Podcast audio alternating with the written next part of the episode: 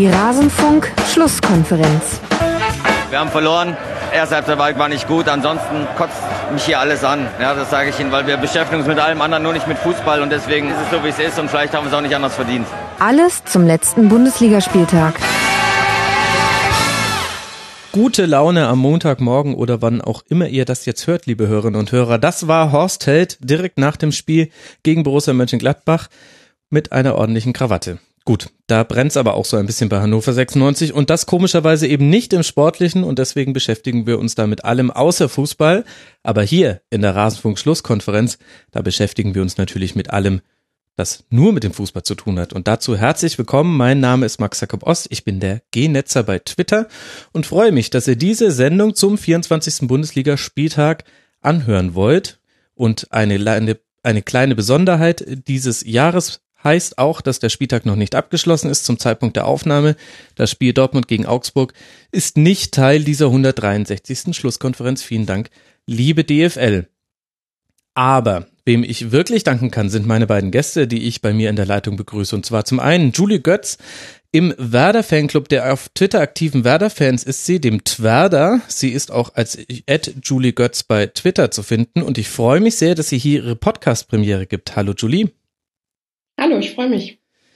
Und außerdem mit dabei eine bekannte Stimme, zumindest für diejenigen unter euch, die schon mal den Brennerpass gehört haben oder vielleicht Dunkle Heimat oder vielleicht, da ist die Stimme dann nicht bekannt, aber der Sprachduktus, Bücher wie zum Beispiel Rosalie gelesen haben. Bernie Meyer, der Ed St. Bernster auf Twitter. Servus Bernie.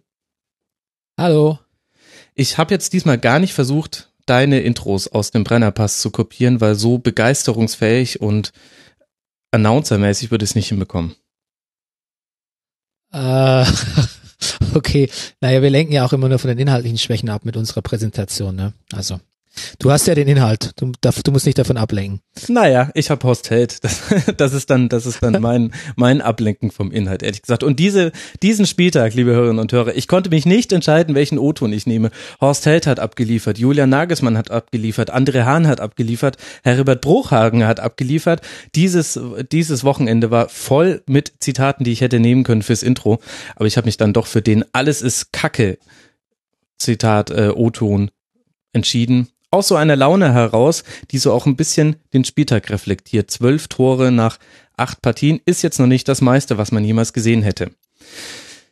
Ich danke noch kurz Stefan Ed John Dillinger, Florian Dominik Ed unterstrich Mark, Adrian und Hendrik. Alle sind Teil des Rasenfuchs Supporters Club. Herzlichen Dank dafür. Und jetzt wollen wir hineingehen in den Spieltag. Und wir beginnen mit dem 1 zu 0 des VfB Stuttgarts gegen Eintracht Frankfurt. Das dritte Spiel unter Korkut, das dritte 1 zu 0 für den VfB. Diesmal trifft Tommy, nachdem Ginczek zum zweiten Mal innerhalb kurzer Zeit das Duell mit Abraham gewinnt. Seinen Schuss kann Russ noch auf der Linie klären, aber gegen den Abstauber ist dann die Eintracht chancenlos. 13. Minute 1 zu 0 und das war dann auch der Endstand. Jetzt stelle ich mir die Frage, Bernie, ist das Zufall oder hat das irgendein System, diese 3-1 zu 0 Siege unter Korkut? Ist das der Korkut-Effekt? Mm, also so jetzt, also gefühlsmäßig würde ich sagen, ja, ohne mich jetzt so intensiv mit dem, Stutt mit dem VfB Stuttgart beschäftigt zu haben. Ähm, jetzt mal quasi so die Mimik von äh, Taifun äh, Korkut Deute, auch gerade nach dem 1 zu 0, wo er also wirklich, ähm, wo er echt, echt so ein Steinbeißer-Gesicht aufgesetzt hat, ähm, dachte ich so, der ist nicht so überrascht davon, was, was da passiert. Ähm, wenn man gehört hat, wie äh, Reschke auch über mhm. Erik Tommy schwärmt. Ähm, ja. Ich glaube, der kam ja irgendwie erst in der Winterpause aus Ulm oder so ähnlich. Nee, aus Augsburg. Äh, was ist für ein, was ist für ein Musterprof, also der ist das, ist Ulmer oder so äh, was es für ein Musterprofi ist und äh, was da für große Hoffnungen gesetzt wurden. Äh, mir sieht das schon alles so sehr ähm, aus, als würde da System dahinter stecken, wobei ich jetzt auch sagen muss, ähm, von dem, was ich gesehen habe im Spiel, fand, fand ich es auch schon so ein bisschen so ein Grusel, Gruselkick stellenweise. Also nix, nix fürs Auge. Und arme, arme Bibiana Steinhaus auch so ein bisschen, ne? Ja. ja. Resümee vielleicht dann doch, am Schluss dann doch noch ein bisschen die, äh, äh, äh, die hochgestreckte Faust von Korkut. Also ich glaube, bisschen war Bank schon, ob das auch gut geht. Aber eine Idee steckt, steckte dahinter. Ähm, welche kannst du mir jetzt äh, als Taktikfuchs ja sagen? ja, ich glaube, wir, Oder werden- Julie. wir werden gleich über Gen Christian Gentner noch sprechen müssen, glaube ich. Aber Julie hat ja als Werder-Fan auch nochmal einen eigenen Blick auf den VfB, der jetzt mit 30 Punkten zumindest kurzfristig dem Abstiegskampf enteilt scheint. Könnte vielleicht sogar auch schon gereicht haben, diese Dreier-Serie aus drei Siegen. So ist der Abstiegs Abstiegskampf in dieser Saison gestrickt. Julie, wie siehst du so die Situation in Stuttgart aus deiner eigenen Sicht natürlich? Ähm, also muss ich leider anschließen, so richtig äh, verfolge ich den äh, VfB nicht. Ähm, aber es ist natürlich irgendwie ja schon beeindruckend, dass ähm, und glaube ich nochmal ähm, ja eine andere Art äh, von Sieg, wenn man das irgendwie im Abstiegskampf 1 zu 0 gewinnt, ist irgendwie ja was, also auch, gibt ein anderes Gefühl, würde ich mal ähm, so sagen. Hm. Aber 30 Punkte und raus aus dem Abstiegskampf ist jetzt noch nicht. Also ich glaube 33 ähm, Punkte werden zwar am Ende diese Saison irgendwie so reichen ungefähr, ähm, aber es ist ja doch sehr eng. Ähm, ja, soweit, also nach oben und nach unten, ne? ja, wobei man- ich habe schon wieder Also, manche gelesen, ich finde mit, mit 30 Punkten, Entschuldigung, ja, mit nee, 30 Punkten sind noch Champions League Plätze, sind doch die Champions League Plätze noch in Sichtweite. Genau das, diesen Gag wollte ich quasi gerade machen. Ach, Bernie, wir Okay, zwei cool. denken einfach ähnlich. Ja, ne, das stimmt natürlich schon. Und, und es waren ja auch nicht alles jetzt äh, überzeugende Siege. Sie gingen zwar immer schon unter dem Strich in Ordnung, also kurz zur Erinnerung, es begann ja mit einem 1 zu 0 zu Hause gegen Borussia Mönchengladbach, wo Gladbach mal wieder auch seine Chance nicht genutzt hat, die man aber auch gar nicht so zahlreich hatte wie jetzt zuletzt. Dann ein Auswärtssieg beim FC Augsburg, wo der FCA überhaupt keine gute Partie macht und der VfB noch einen viel deutlicheren Sieg hat liegen lassen. Und jetzt eben dieses Heimspiel gegen Eintracht Frankfurt. Wieder 1 zu 0, wieder sehr früh. Und aber die riesigen Chancen gab es auch nicht für Eintracht Frankfurt. Also ja, klar, das ist immer noch auf Kante genäht, aber so wird es, glaube ich, bei einem Verein wie Stuttgart immer sein. Das Interessante, vielleicht auch ein bisschen tragische aus Sicht von allen Hannes Wolf-Fans ist, dass Korkut gar nicht so viel verändert hat. Spricht auch die Mannschaft davon, dass es nur so minimale Änderungen sind. Also Gentner auf den Flügel gezogen, was vor allem dafür sorgt, dass äh, Pavard und Baumgartel, die überragend spielen, die letzten zwei, drei Spiele, die dürfen jetzt die Innenverteidigung bilden und Bartstube ist aber nicht abgemeldet, sondern spielt jetzt einen sehr, sehr guten Sechser. Zusammen mit Askasiba ist es auch eine gute Kombination aus Grätsche und feinem Pass. Und Gentner kann seinen Offensivdrang ein bisschen ungehinderter ausleben, vor allem auf der Seite, wo Andreas Beck spielt, wo wir noch vor, ich glaube, zwei oder drei Wochen im Rasenfunk herausgearbeitet haben. Der spielt auch sehr, sehr defensiv und hat seine Fähigkeiten eher in der Defensive. Das ist auch einer der Gründe, warum er beim Publikum nicht ganz so wohl gelitten ist, weil ihm offensiv eher weniger gelingt. Ja, ist doch perfekt. Dann stelle ich den doch auf die Seite mit dem Spieler, der lieber offensiv seine Fähigkeiten ausleben will und dafür manchmal die Defensive ein bisschen vergisst. Das ergänzt sich wirklich sehr gut. Und dann hast du auf einmal die Doppelspitze, Spitze, Gomez und Ginczek und das wirkt, als hätten, als wären die beiden von derselben Mutter geboren. Ich finde, die harmonieren auf eine ganz komische Art und Weise, obwohl sie gar nicht so viel Pässe miteinander spielen, aber die haben ein recht gutes Raumverständnis. Also ich habe so ein bisschen den Eindruck, als, also in der Defensive, als hätte er sich eher so darauf konzentriert und würde so ein bisschen die, ähm, bei der Offensive auch so, ja, so nach dem Motto, so das, ähm, ich kann mich da jetzt nicht so krass drauf konzentrieren, das, ähm, das muss schon klappen. Die Spieler dafür hätte ich und ähm, ich, ich finde halt im Prinzip, also mir scheint es sehr machbar, was zeigen ja, zeigen auch die Resultate. Mir scheint es sehr machbar. Ich bin, ich misstraue manchmal noch so, ähm, so wie Köln es angeht, ne, immer mit so ähm, mit, mit so viel Chuspe vorm Spiel und so viel auch so viel Offensivgeist, aber dann doch auch so so leicht zu verunsichern, auch in der Abwehr, wenn was nicht läuft. Ich habe den Eindruck, dass durch Korkut ähm, schon so ein bisschen so ein Standesbewusstsein etabliert wurde. Wir sind hier echt derbe im Abstiegskampf und und und so verhalten wir und so durch so Siege des Willens, äh, das, das reicht uns nicht. Da muss schon System rein. Und ich glaube, er ist auch noch rechtzeitig gekommen, um so ein Defensivsystem äh, zu stärken. Und so in der, in der Offensive sehe ich jetzt, da sehe ich jetzt eigentlich auch keine, äh, keine Änderung, aber ähm, wir hat ja jetzt gereicht, die letzten Spiele. Aber ja, wie du meintest, schon ein bisschen kantig genäht, ne? Jetzt warst du leider am Schluss weg, Bernie, aber ich habe noch verstanden, es ist auf, äh, du hast wieder Bezug genommen auf das auf Kante genäht. Ich denke, Ja, das war, man, genau. man sollte es jetzt auch dieses, dieses Zwischenergebnis im Abstiegskampf ist der erste 24. Spieltag auch nicht überbewerten. Definitiv hatte aber in dem Fall der Trainerwechsel mal einen Effekt und ob das jetzt daran liegt, dass er den taktisch gezaubert hat oder ob da manche Spieler einfach nochmal einen, einen neuen, den berühmten Impuls, der in dieser Saison so gerne gesetzt wird, ob der gefruchtet hat oder ob es vielleicht auch einfach ein bisschen Glück war. Das soll es ja auch hin und wieder noch geben. Tja, das werden wir erst in the long run sehen, also erst auf lange Sicht hin, wenn man dann sehen kann, wo sich der VfB etabliert. Da ist noch einiges zu tun, aber das ist ja auch noch nicht das, was man von Korkut erwarten konnte und eigentlich hat er jetzt schon alle Erwartungen übererfüllt, gerade wenn ich mir die Häme vor Augen fühle, die so durchs Internet geisterte, dass er sonst ein hämefreier Ort ist, als seine Verpflichtung bekannt wurde. Auf der anderen Seite haben wir Eintracht Frankfurt, Julie, und die haben ja ein klasse Montagsspiel gegen Raber Leipzig abgeliefert. Das haben wir noch nicht im Rasenfunk besprochen, deswegen erwähne ich es hier nochmal. Glaubst du, das hat auch damit dann zu tun, dass sie nach diesem sehr emotionalen, sehr adrenalingeschwängerten und besonderen Montagsspiel das nicht ganz wiederholen konnten am Samstag? Ähm, ja, es ist ja immer so die Frage, ob ähm, oder was man dann aus solchen Spielen mitnimmt. Ähm, aber also ist natürlich irgendwie in den Köpfen bestellt noch drin. Ähm, und wenn dann jetzt ja die Situation da oben ja eigentlich ähm, für die auch sehr entspannt ist, überraschenderweise, muss ich immer noch sagen, ähm, ja, glaube ich, ähm, ist es durchaus ja nicht legitim, aber irgendwie verständlich, dass man im Kopf irgendwie ja nicht ganz so fokussiert ist ähm, und dann leider auch mal ja den ganzen Faden verliert beim Spiel und ähm, nicht so konzentriert ist. Und dann haben halt auch wichtige Spieler gefehlt. Mascarell, Boateng vor allem.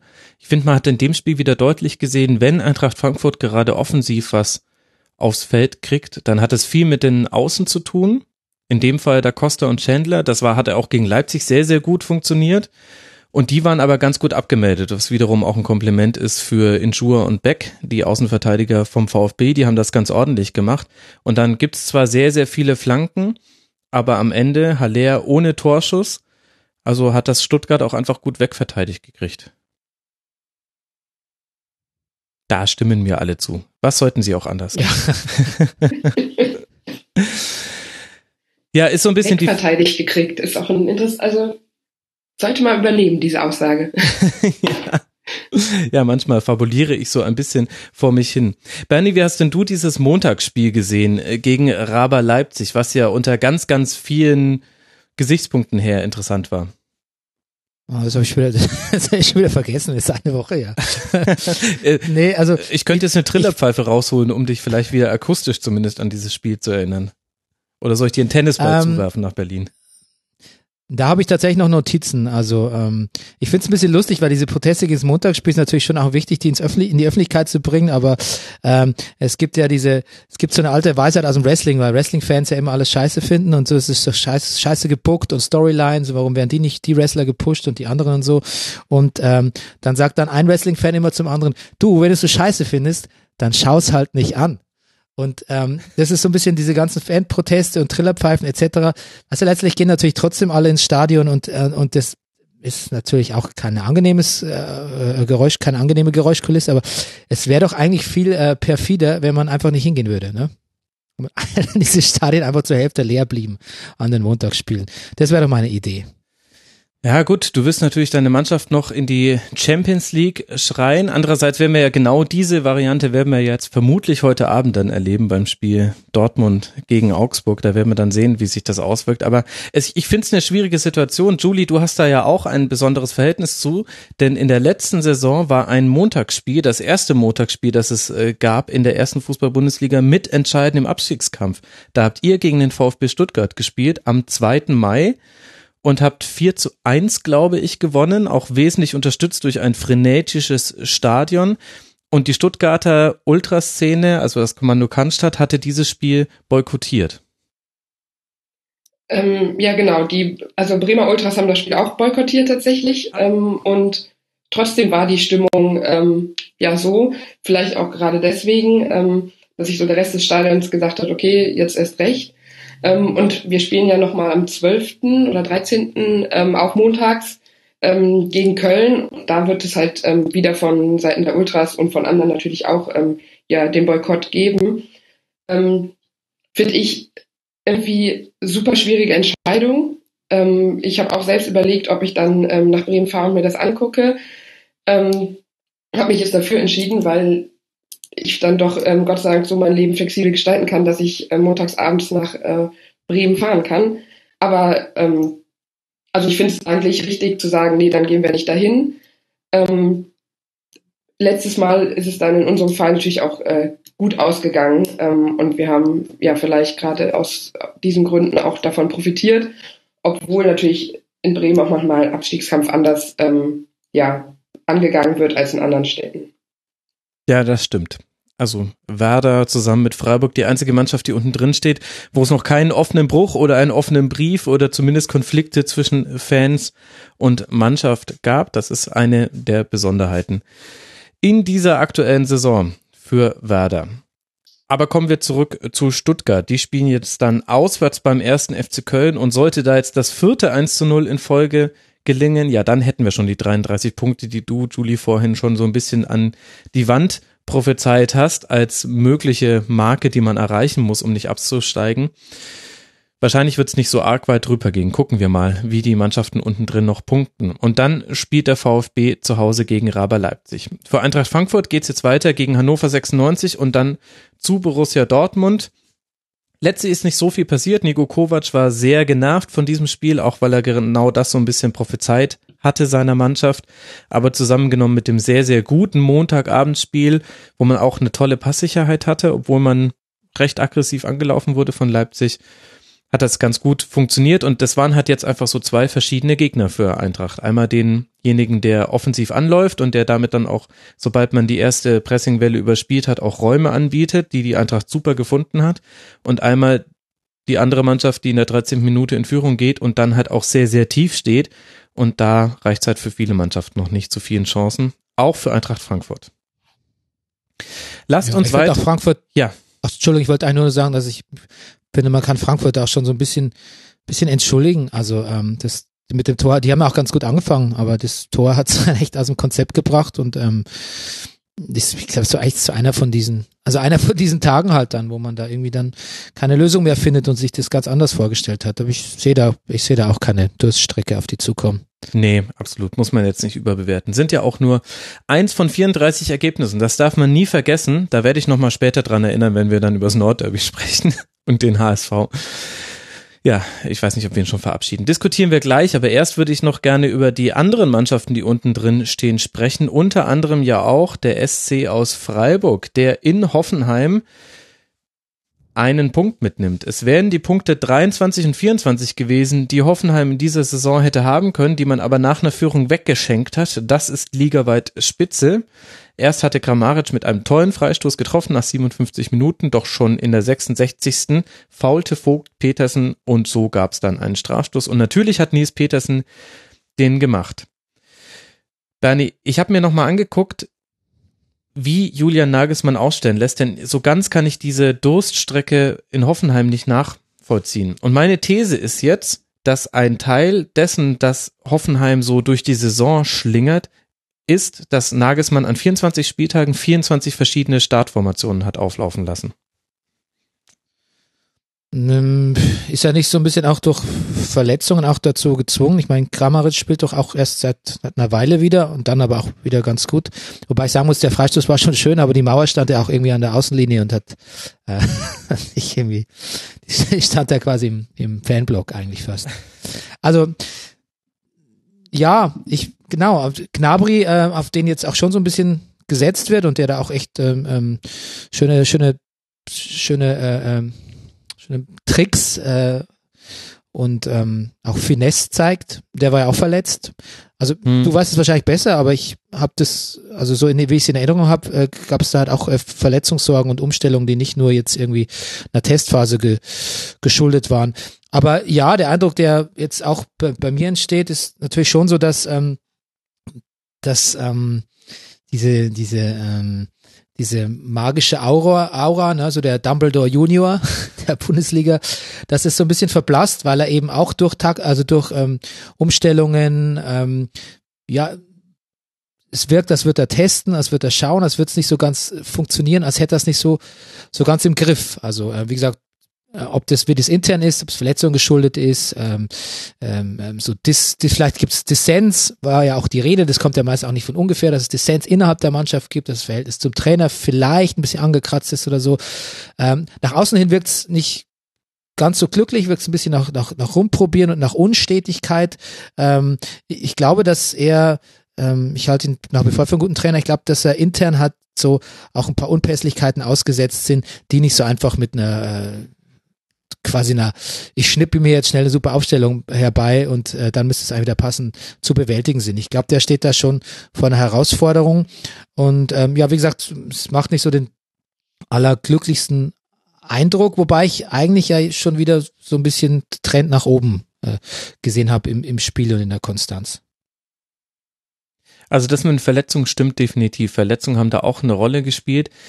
Ich finde es nur ganz interessant, dass es so ein paar Mannschaften gibt, die an ihrer Formation im Grunde festhalten, bis auf so eine oder zwei Änderungen, die dann meistens auch so homöopathische Dosen sind. Also zum Beispiel hat Hertha hat jetzt eigentlich seine Aufstellung ganz gut gefunden und äh, bringt dann mal Lecky, wenn es eher um das schnelle Umschaltspiel gehen, im, jetzt für Pekarik.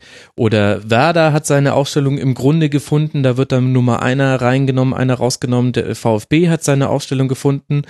Und Hoffenheim gehört zu den Mannschaften, wenn ich da die voraussichtlichen Aufstellungen machen müsste, so wie man es ja als Sportjournalist auf gerade auf Online-Portalen immer mal wieder tun muss, dann ist das recht undankbar, weil da wird immer wieder viel verändert. Und ich war, für mich ist Hoffenheim schwierig zu greifen. Ich gebe dir auch recht, äh, es war, es war auch ein Aufwärtstrend zu erkennbar. Gerade die zweite Halbzeit auf Schalke war gut. Also nach dem Rückstand ist man dann besser ins Spiel gekommen. Allerdings habe ich jetzt auch gegen Freiburg wieder wahnsinnig viele Querpässe zwischen den drei Innenverteidigern gesehen. Also Hübner, Vogt und Akpobuma hatten auch die meisten Ballkontakte. Also es fehlt so komplett die Idee, wie spielen wir hinten raus, wenn wir offensiv angelaufen werden. Und das hat halt der SC jetzt aber auch nicht überraschenderweise sehr gut gemacht. Vielleicht ist es bei Nagelsmann ja auch so ein bisschen der, polemisch gesagt, vielleicht ist der Glaube an die eigene Machbarkeit, vielleicht ähm, sich eben ähm, nicht so ein, so ein, so ein, so ein Standby-System anzuschaffen, sondern hat immer wieder zu versuchen und auch dran zu glauben, dass, dass man was ändern kann, auch in dieser, dieser späten Stunde in der, in der Saison. Andererseits ähm, ist natürlich auch jetzt sind blöde Sachen gelaufen. Ne? Ich, ist doch jetzt der der Elfmeter war doch von Vogt verschuldet. Ne? Ja. Äh, letztes Mal gab es doch ein Tor durch so einen Querpass von Vogt, so ein ja. äh, vor dem 16er. Also das waren jetzt auch zweimal individuelle Fehler von Vogt, die natürlich so ein Spiel auch völlig aus dem, aus dem Tritt bringen. Von, von eigentlich einem guten Spieler, das muss man auch, muss man ja auch sagen. Ähm. Ja, das stimmt schon. Und offensiv, wichtigster Mann, Serge Nabri. Ich weiß nicht, Julie, warum ich da irgendwie an dich denken muss, was Serge Nabri nochmal mit Werder zu tun haben könnte. Der hat auch in dem Spieler, Spiel wieder brilliert. 90 Prozent Passquote, davon 86 Prozent in der gegnerischen Hälfte. Ähm, zusammen mit Grillitsch die meisten Torschüsse, hat fünf seiner acht Dribblings gewonnen. Das sind Werte, von denen kann gerade auch ein Franck Ribéry nur träumen. Der ist jetzt schon nicht so schlecht. Ja, ähm, gut, dass ich jetzt nochmal so die Werte kenne, weil ähm, natürlich man verfolgt so ein bisschen, was ehemalige Spieler ähm, machen und vor allem natürlich, wenn sie dann irgendwie so ein bisschen Ausnahmespieler sind. Ähm, aber ich glaube, er hat sich das Ganze doch so ein bisschen anders vorgestellt in Hoffenheim. Mhm. Also so in Bezug auf die Tabellensituation und ähm, die ja, Wettbewerbe, die damit einhergehen. Ähm, aber ja, also natürlich, ich kann es nach wie vor nicht nachvollziehen, ähm, wie sie es schon nachverstehen, aber vielleicht ähm, nicht ganz unterstützen, warum er damals den Schritt gemacht hat. Ähm, aber natürlich mit den Werten ähm, muss es für ihn ja, also wird es für ihn in der Zukunft nicht äh, unbedingt schwieriger und ich glaube, da wird auf jeden Fall der nächste Schritt natürlich dann auch passieren. Kannst du dich denn noch erinnern, ist es denn inzwischen jetzt eigentlich mal geklärt worden, ob es damals eine Absprache gab zwischen dem FC Bayern und Werder, als er von Arsenal zu Werder gewechselt ist? Denn da gab es ja unterschiedliche Aussagen. Einmal Frank Baumann, der gesagt hat, nee, nee, wir haben da überhaupt nichts miteinander zu tun gehabt. Und dann gab's Honigstein, der im Beisein, also Raphael Honigstein, der Journalist, der im Beisein von Willy Lemke aus dem Aufsichtsrat gesagt hat, na, na, es gibt da ein Agreement, ähm, dass er jetzt dann äh, eine Halbserie bei Werder spielen darf und dann die Bayern die Option haben, ihn zu holen. Und da hat Lemke gesagt, da möchte er jetzt nicht widersprechen. Ja gut, ähm, Lemke ist ja erstmal so ein Typ für sich, sagen wir mal so. Ähm, ohne jetzt da weitere Einblicke zu haben, ähm, hat natürlich Baumann, sollte es eine Absprache gegeben haben, eigentlich keine andere Wahl, als zu sagen, ähm, nee, es gab keine. Ähm, auf der anderen Seite ist es natürlich auch nicht, wäre es nicht überraschend, wenn es solche Absprachen gibt. Also ich glaube, das passiert ähm, regelmäßig in anderen Situationen auch. Und äh, ja, ich glaube, endgültig aufklären können wir es irgendwie nie.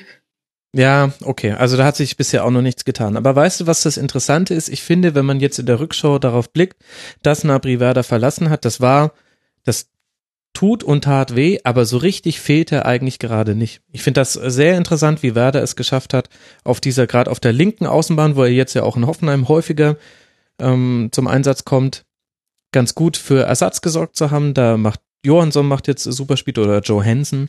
Äh, Augustinsson ist gut angekommen, je nachdem wer auf links spielt. Junusovic, Delaney, da gibt es ja auch immer keins, also gibt ja auch verschiedene Varianten. Das funktioniert eigentlich ganz gut. Eventuell hätte er als zweiter Sturmpartner für Kruse jetzt noch einen ganz guten Effekt, da fehlt Bartels gerade. Aber im Grunde hat Werder diesen Abgang viel besser verkraftet, verkraftet als zum Beispiel Hoffenheim den Abgang von Rudi und Süle. Finde ich interessant. Ja, was in Bremen auch, äh, glaube ich, so ein bisschen daran lag, dass Gnabry in der Rückrunde halt auch schon keine Rolle mehr gespielt hat in dem Sinne. Also ähm, er wurde jetzt, war jetzt nicht so andauernd Stammspieler und hat da ähm, ja seine seine wichtigen Szenen und seine Tore gehabt.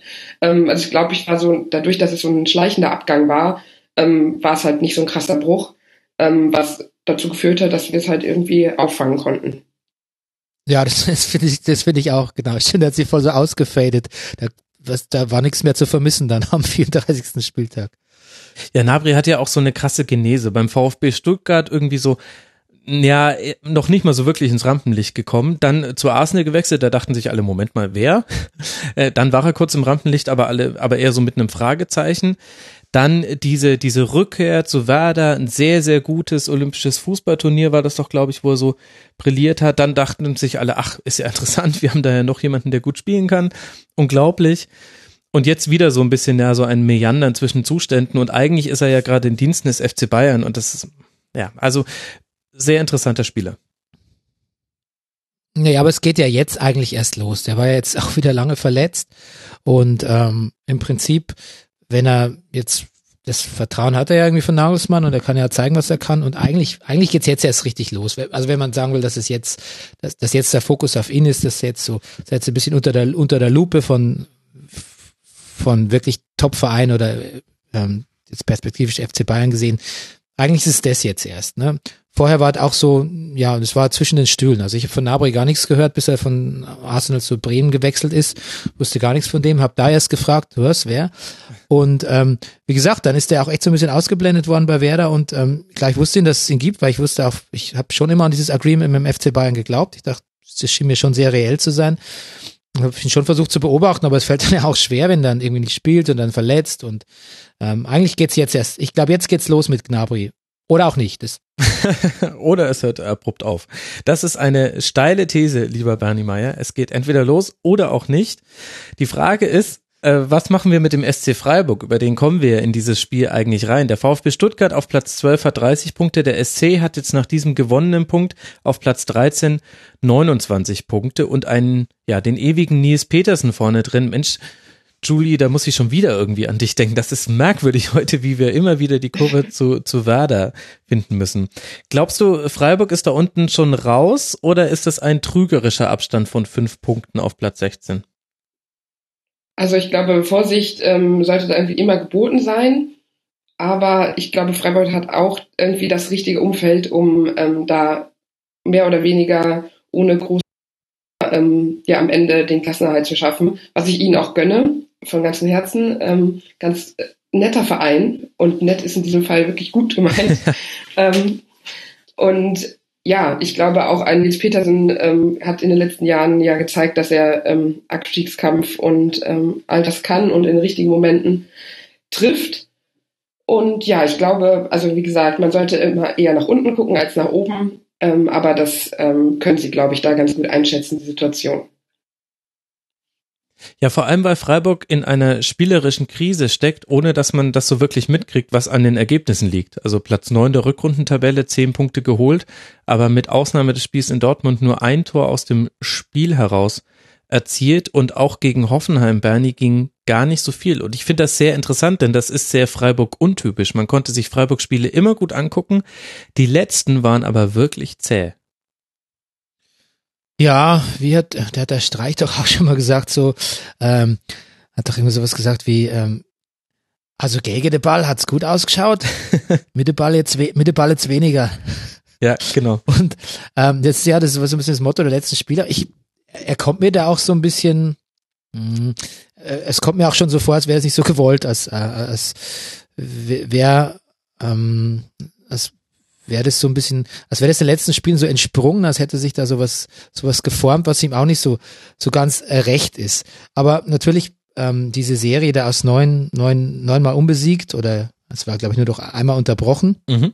Ähm, das ist natürlich schon auch was, was der, was man, glaube ich, jetzt nicht so, so, so uneingeschränkten Offensivbemühungen opfern will. Ne? Also das reicht ja letztlich dann doch, wie gesagt, für ähm, einen vermutlichen, vermutlichen Klassenerhalt. Ich glaube, ähm, vielleicht scheut er sich auch so ein bisschen, ähm, gerade wo es jetzt auch hinten so passt, wo jemand wie so Junsho echt so viel abräumt, mhm. ähm, scheut er sich auch das, das System zu sehr, zu sehr umzubrechen gerade. Also so kommt's mir vor. Und ähm, gerade so diese Pe Peterson Mania, die auch gerade so herrscht im, im Verein, bei den Fans und auch in den Medien oder so, ähm, hat er auch wieder getroffen. Ähm, das ist jetzt zumindest im Moment auch eine, da kann man sich auch ein bisschen, bisschen drauf verlassen. Ähm, ich, ich wollte noch was anderes sagen, weil mir also ich wollte dich was fragen, und zwar ähm, diese ganze Personalie Flick, die ja so hochkomplex ist, na jetzt war ja wieder nicht im Stadion, gut, hatte Geburtstag oder so, vorher war er in Urlaub. Ja. Ähm, ist, macht das nicht auch noch was mit dem Verein oder mit Nagelsmann oder mit dem ganzen, ganzen Konstrukt da? Ich, ich glaube, Nagelsmann ist davon weniger betroffen als der Verein an sich. Also es ist zumindest interessant, dass auf einer solchen wichtigen Position, zumindest unterstellt man den Sportdirektoren und den sportlichen äh, Führungspersonen immer eine hohe Bedeutung für ihren Verein, dass da ein solches Tova Bohu herrscht, im Grunde seit Schindelmeiser weg ist und das so selten thematisiert wird. Interessant bei anderen Vereinen, also jetzt nicht nur beim FC Bayern, da ist es ja klar, da wird ja alles thematisiert, da lässt die Putzfrauen Lappen fallen und ist Aufmacher in bestimmten Zeitungen. Aber dass das eher so en passant mal erwähnt wird in Sportschau und Konsorten, finde ich interessant. Vielleicht liegt es aber auch darin, dass es irgendwie schwierig einzuschätzen ist, was da zu A wirklich gerade im Pfeffer ist und welche Bedeutung das für den Verein hat. Denn Hoffenheim ist einer der Vereine, die ganz schwer zu greifen sind. Und das hat unter anderem mit der Position von Hoffenheim zu tun. Es gab in dieser Saison zu einem Bundesligaverein noch keinen Schwerpunkt im Rasenfunk. Das ist Hoffenheim. Abgesehen vom Rasenfunk Royal. Warum gab es dazu noch keinen? Weil es ganz, ganz wenige Journalisten oder Fans gibt, die überhaupt da vor Ort sind und die dann auch sagen würden, ja, ich komme auch in eine Sendung, red auch über alle anderen Vereine. Also jemanden zu Hoffenheim zu finden, das geht dann schon, aber nicht jemand, der weiter weg ist. Und es gibt zum Beispiel keinen Sky-Reporter, keinen Kicker-Reporter, der nur für Hoffenheim zuständig ist. Und das ist total untypisch. Normalerweise kann man inzwischen pro Verein sagen, es gibt einen Reporter, der sitzt bei jeder Pressekonferenz, der schaut sich so viele Trainings an wie möglich und so weiter und so fort. Und in Hoffenheim ist es immer noch nicht der Fall. Und vielleicht spielt das da auch so ein bisschen mit rein, dass dieser Verein nicht so ein bisschen nicht durchleuchtet wird von außen. Und deswegen kochen solche Themen zwar mal hoch, aber so richtig erklärt wird's auch nicht. Und ich finde es dann wahnsinnig schwierig, das zu beurteilen. Also es kann sein, dass das auch da gerade, dass da alle Häuser brennen in Sinsheim ich würde es dann trotzdem vielleicht nicht mitkriegen. Oder im hippen, oder im hippen Kraichgau ist das WLAN auch so schlecht wie bei mir. Kommt ja, nichts raus. Ja, das, das ist das nächste. Dann hätte ich wahrscheinlich irgendwann einen Journalisten gefunden und dann sitzt er halt in der Internet-Diaspora, was ja quasi alles ist außerhalb von Großstädten in Deutschland. ja, gut. Aber ich glaube, zu Hoffenheim, das ist halt so das ganze Problem mit diesem Verein. Also, weil man halt irgendwie nicht aneckt oder irgendwie nicht so die großen ähm, ja, Sachen hat zum, äh, ja, zum Berichten, ähm, eckt man halt nicht an. Vielleicht eher so rum gesagt. Ähm, und das kommt bestimmt auch durch das Umfeld da und durch die Art, wie der Verein organisiert ist, um es mal positiv auszudrücken, ähm, dass es da halt auch irgendwie fanmäßig ja ähm, nicht so viel los ist. Und ähm, da spielt bestimmt alles zusammen. Ja, Wenn man dann halt auch noch in so einer Position wie, weiß ich nicht, Mittelfeld der Tabelle ähm, ja rumkrebst, ähm, ist man halt auch nicht irgendwie in der Berichterstattung um internationale ja, Plätze oder eben um den Abschiedskampf. Ja, das stimmt. Und dann konzentriert sich logischerweise auch mehr auf so eine für Hoffenheimer Verhältnisse schillernde Figur wie Julian Nagelsmann. Über den wurde viel erzählt und viel, viel weniger über die Spieler, die eigentlich da gespielt haben. Ja, da kommt wahrscheinlich so einiges zusammen. Also ich witter da schon so eine gewisse Nervosität, dass also ich will jetzt nicht sagen, da brennen die Häuser, aber so ganz ist da alles nicht in Ordnung. Also der Nagelsmann war ja auch wirklich unsouverän, teilweise auf den Pressekonferenzen, wo er da irgendwie Ärger mit dem Schiedsrichterassistenten hatte, weißt du, der mhm. das Kreuzband gerissen hat oder so. Den er ja dann echt nochmal schön irgendwie auf den Präsentierteller geschoben hat, dann an der Pressekonferenz, weil der ihn angeblich beleidigt hat. Da hat er sehr pikiert gewirkt. Und jetzt hat er sich ja über diese äh, auch wenn es ein wunderbares Bonbon war, was er da äh, rangezogen hat, hat er sich auch wirklich über diese Pfiffe und die Fan-Unterstützung ent enttäuscht gezeigt, die, die mangelnde, er hat doch da irgendwie gesagt so, was ist denn los mit euch? Bei Platz neun pfeift ihr, aber was macht ihr dann bei Platz zehn läuft er aufs Feld und bei elf nehmt ihr einen Spieler mit nach Hause. Also lustig, wie es war, also ähm, so ein bisschen, ein bisschen flattert's da schon, habe ich den Eindruck. Ja, es war auch so eine ganz komische Mischung aus lustig und nicht lustig. Also erstmal hat niemand gelacht im Pressezentrum, wobei, also bei Christian Streich wären sie auf den Tischen gelegen und wir hätten das bei YouTube und Facebook um die, um die Ohren geschlagen bekommen. Bei Julian Nagelsmann, nobody cares, nobody has even laughed. Ähm, aber der Einstieg in dieses Zitat fand ich so interessant. Ich habe mir das für die O-Ton-Suche nochmal genauer angeguckt. Nämlich zuerst hat er auf die Frage nach dem Pfiffen reagiert und hat gesagt, naja, ich glaube, die, die Zuschauer wollten da immer wieder Freistöße für uns herbeipfeifen. Ja. Und dann hat er und genau diese Pause gemacht wie ich gerade, weil er hat halt mit Lacher gerechnet. Und dann meinte er so, ja, damit haben sie jetzt nicht gerechnet, ne? Habe ich sie auflaufen lassen. Ha, habe ich inzwischen gelernt.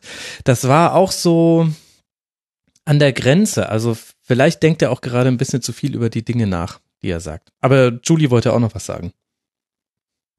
Ähm, ja, ich habe es aber gerade wieder vergessen. Was mir noch einfällt, sage ich gleich. Sorry. Es hatte vermutlich mit der Beziehung von Julian Nagelsmann zu Werder Bremen zu tun. also, äh, Freiburg, äh, um das noch kurz abzuschließen. 29 Punkte, 13. Tabellenplatz, viele Verletzte, das ist einer der Gründe, warum man diese spielerischen Defizite gerade auch hinnehmen muss aber es, der SC ist ein bisschen anders als sonst, aber er punktet auch anders als sonst, deswegen ist das alles gar nicht so wild. Spielt jetzt dann zu Hause gegen den FC Bayern, das heißt erstmal auch ein Spiel, an dem man nicht verlieren kann. Für Hoffenheim geht es zu Augsburg und da bin ich dann schon gespannt drauf, was das für ein Spiel wird, wie man sich da weiterentwickelt hat, vielleicht auch spielerisch. Wenn wir uns mit dem Abstiegskampf beschäftigen, dann müssen wir uns auch mit dem Freitagabendspiel beschäftigen. Da hat Mainz 05 gegen den VfL Wolfsburg 1 zu 1 gespielt. Bruno Labbadia darf mit Wolfsburg als neuem Verein in Mainz antreten und macht mit einem Unentschieden Martin Schmidt vollkommen vergessen. Riesengag, der auch hier wahnsinnig gezündet hat. Das 13. Unentschieden des VfL Wolfsburg lässt Mainz und die Verfolger hoffen. Du bist halt der, Juli, du bist halt der Nagelsmann der Fußballberichterstattung. Ja, herzlichen Dank dafür. Und ihr seid aber hoch, auch das hoch, hoch, hoch talentiert, aber einfach äh, zu gewollt, nein, zu gewollt. Das, das ist einfach, Spaß. es kommt nicht aus der Hüfte. Es ist zu gewollt. Bei Christian Streich kommt es ja von sich heraus. Aber ihr seid auch das Julian Nagelsmann Publikum der Fußball-Podcast. So. Jetzt haben wir's. Also, 13. Unentschieden des VfL Wolfsburg. Erst geht man sehr früh nach sechs Minuten in Führung durch Brekalo. Mali und Didavi haben noch gute Möglichkeiten in der zweiten Halbzeit. In der Nachspielzeit rettet dafür Castells den einen Punkt gegen Uja, der noch das 2 zu 1 hätte erzielen können. Jetzt ist die Frage, Julie, was machen wir denn jetzt damit? Wir haben den ersten FSV Mainz 05 auf Tabellenplatz 16 mit 24 Punkten und den VfL Wolfsburg auf Tabellenplatz 15 mit 25 Punkten. Wie schätzt du beide Teams ein? Oh, auch super schwierig. Also ich freue mich erstmal, dass da möglichst wenige Punkte da unten verteilt werden. Ja. Ähm, aber ansonsten, also es ist Wolfsburg finde ich ähm, ähnlich nicht greifbar wie Hoffenheim. Ähm, wird natürlich jetzt ähm, spannend, äh, was Labadia da macht. Ähm, ich bin froh, dass er nicht bei uns gelandet ist und nicht mehr landen kann. Ähm, ich, er kann natürlich irgendwie Rettungsmissionen, aber ich glaube, den großen Plan hat er jetzt nicht. Ähm, Mainz fände ich schade, wenn sie da unten ähm, ja entweder dann in die Relegation müssten und dann absteigen würden. Den traue ich aber, glaube ich, nochmal irgendwie mehr zu als Wolfsburg. Vor allem, Ehrlich? Ja, Warum? Irgendwie, ich weiß es nicht. Vielleicht liegt es auch ein bisschen an der Sympathie. Mhm. Ähm, aber da sind einfach halt jetzt, also die Realitätswahrnehmung ist, glaube ich, in Mainz nochmal irgendwie ja besser als in Wolfsburg. Also es ist natürlich nicht der Anspruch von vom VfL da unten ähm, rumzukrebsen und dann irgendwie die richtigen Maßnahmen einzuleiten und ähm, dann hast du in Mainz natürlich auch nochmal ein besseres und stärkeres Umfeld ähm, vom Publikum her, dass ich hoffe und ähm, ja, dass es irgendwie sich nochmal dreht, die beiden Positionen. Bernie, gehst du da mit bei der Einschätzung? Nee, nee. Nee, gehe ich nicht. Ähm, ich, der, der, als der Schmidt übernommen hat, hat er doch eben gesagt, äh, ich komme vor, als würde ich einen Sportwagen übernehmen ja. und äh, den auf Touren bringen oder so ähnlich. Und ähm, ich sehe immer noch das Sportwagenpotenzial von, von Wolfsburg. Ähm, ich weiß nicht genau, warum man das nicht so hingekriegt hat. Ähm, ich finde, es ist eine gute Mannschaft. Es ist eine wesentlich bessere, prominentere Mannschaft als Mainz. Ähm, ich glaube, dass Labadier das gut macht. Ich glaube nicht, dass die absteigen. Ich glaube auch, dass Labadier ähm, die weiterentwickeln kann in der nächsten Saison. Jetzt vielleicht nicht gerade unbedingt äh, in, in Champions League Plätze oder so. Aber ich bin da, ähm, ich finde die Mannschaft ist gut. Das ist alles irgendwie, ist, irgendwie unstimmig. Passieren aber auch viel doofe Gegentore. Ähm, es ist nicht so die Balance, passt nicht so ganz. Ähm, aber eigentlich ist alles da, was man bräuchte. Also ähm, das hat Labadia hat auch gesagt, es war ein total blödes Tor. Mhm. Und ähm, das hat kurzfristig mal am Selbstvertrauen genagt und dann hat Mainz halt einfach mehr, mehr gepresst und äh, mit so ja, so mit den zweiten Bällen. Und äh, da müsste man vielleicht Wolfsburg einfach vorwerfen, dass es da, dass sie darauf irgendwie nicht so richtig reagieren können. Das ist ja ein bisschen überhaupt die, die Gegenwehr. Ähm, das, damit scheinen sie nicht so umgehen zu können, wenn sie nicht ihr Spiel aufziehen können. Aber ich glaube, dass Labadier echt so der richtige Mann ist. Ich glaube, dass er echt so die, die, die Tools hat, ähm, das zu raffinieren, was, was die eh schon können, was die auch eigentlich im Sturm können müssten. Ist ja alles so ein ziemlicher Konjunktiv. Mhm. Äh, aber auch glaube ich, eben durch die Erfahrung beim HSV so Abstiegskampf erprobt genug ist, um sich da wirklich rauszuhalten. Und ich weiß nicht, ich bin wahrscheinlich total biased von deiner Saison-Voranalyse mit Mainz. Das bleibt mir so hängen. Ich muss es auch immer wieder zitieren. Ähm, du hast ja von Anfang an gesagt, ähm, ich wusste gar nicht, wer Sandro Schwarz ist, ne? geschweige denn irgendeine Vorstellung zu haben, was der für ein Fußball spielen will. Aber du hast ja damals gesagt, so, ähm, also mit eher so einer, mit so einer attackierenden Grundhaltung und so, ähm, mhm siehst du eigentlich keinen Platz für, für Mainz da. Also wo, wo sollen die spielen? Welche Tabellenregion, wo, wohin zielen die? Was soll's eigentlich? Wo, ähm, also mehr als der Klassenerhalt ist da eigentlich nicht drin und dazu passt diese Spielweise nicht, die du in ihm siehst. Und das hat sich ja immer und immer wieder bewährt. Also da waren ja auch schöne Spiele dabei und, und, und schöne Tore und ähm, da haben sich auch sicher Spieler verbessert. Und ähm, da, da schaut man auch gerne zu. Man hat jetzt auch wieder äh, äh Kaison ist ja jetzt auch wieder so ein Beispiel. Ja ähm, der eigentlich auch da weitergemacht hat, wo er jetzt in Berlin aufgehört hat letzte Woche. Aber letztlich, ähm, glaube ich, ist die Mannschaft nicht, nicht vorbereitet auf den, auf den Sog, der sie da noch erwischen würde. Ähm, that being said, Relegationsplatz und aber natürlich kein Abstieg, weil man verliert einfach keine Relegation gegen eine Zweitligamannschaft. Das ist äh, sehr, sehr konkret, aber könnte durchaus so kommen. Ja, Mainz hat halt das Problem, dass Schwarz eigentlich ein Trainer ist, der gerne einen äh, konstruierten und äh, gut abgestimmten Spielaufbau spielen lassen würde. Gerne flach, gerne kurz, gerne mit diagonalen Bällen. Die sind immer so ein bisschen schwieriger zu verteidigen für die anlaufende Mannschaft. Aber dass Mainz seit Spieltag eins da viel zu viele Fehler im Spielaufbau macht. Und dann hat er darauf reagiert gegen Hertha, die langen Bälle hat er unter anderem deshalb spielen lassen, weil dann einfach keine Fehler im Spielaufbau passieren können. Jetzt gegen Wolfsburg musste man wieder ein bisschen mehr den Ball behalten. Heimspiel, dann auch früh zurückgelegen. Da kannst du nicht immer gleich Also kannst du nicht ähnlich ins Spiel gehen wie bei Berlin, aber da waren auch wieder Ballverluste mit dabei.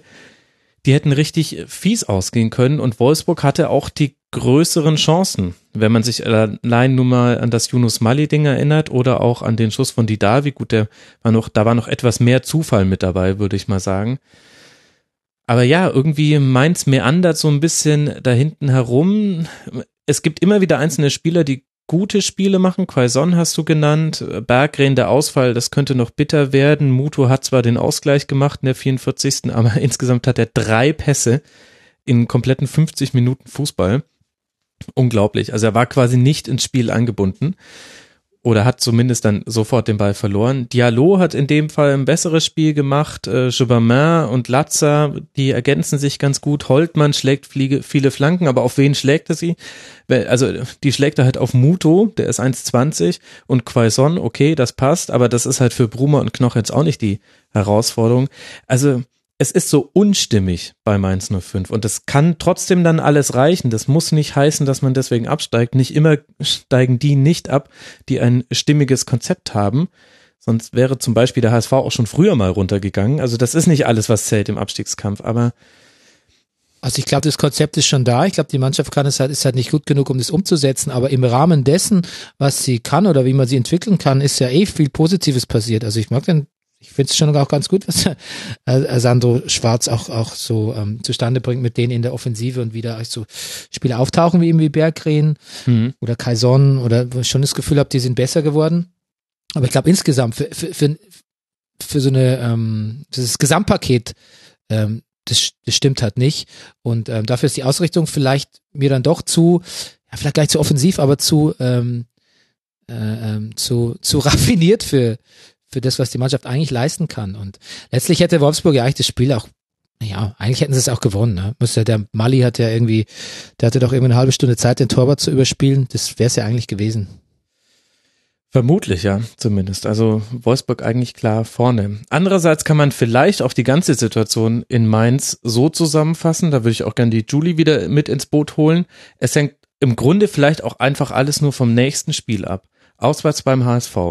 Geht das verloren, wird es nochmal richtig eng, dann rückt der HSV auf vier Punkte heran, aber wenn, da, wenn man das einfach nur mit Unentschieden oder vielleicht sogar mit einem Sieg bekleidet, dann sind es weiter sieben Punkte oder sogar mehr. Und dann wird's richtig eng. Vielleicht, vielleicht geht's wirklich nur um dieses Auswärtsspiel und da ist es ja vielleicht auch gar nicht ein Nachteil für Mainz 05, dass man gerade nicht den fein ziselierten Spielaufbau hat, sondern eher mal den langen Ball spielt. Reicht ja, also kann ja reichen. Ja, also ist natürlich irgendwie ein krasses Spiel, aber das hat man irgendwie, irgendwie immer, wenn es da unten so eng ist. Ähm, musst du gewinnen, müssen beide eigentlich gewinnen. Ähm, wird wahrscheinlich auch nicht so schön zum Angucken werden. Und ähm, Mainz könnte natürlich davon profitieren, dass in Hamburg, ähm, ja, im wahrsten Sinne des Wortes alles brennt. Ähm, und nicht im wahrsten Sinne des Wortes, also ja, also ne, Gott sei Dank nicht.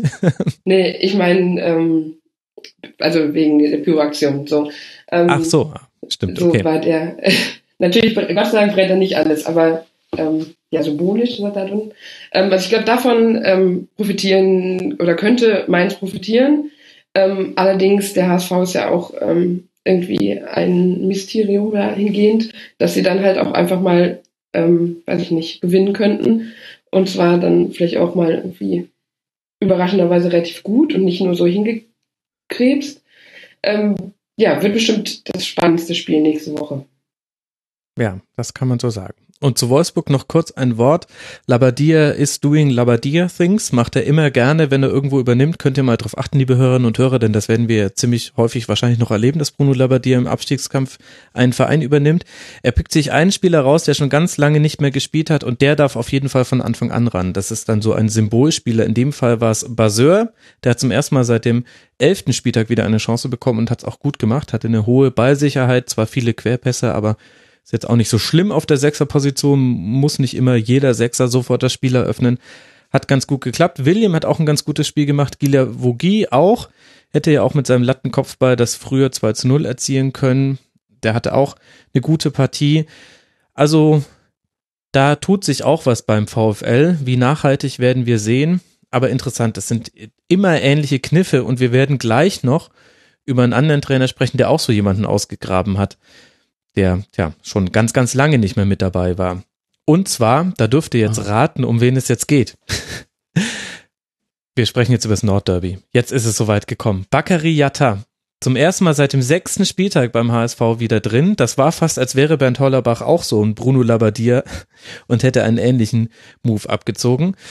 Durfte mal wieder ran. Vielleicht war das auch schon der wichtigste Hinweis auf die Marschroute der Mannschaft von Bernd Hollerbach. Aus einem sehr kompakten 4-2-3-1 und mit kompakt meine ich so kompakt wie Grafit ungefähr.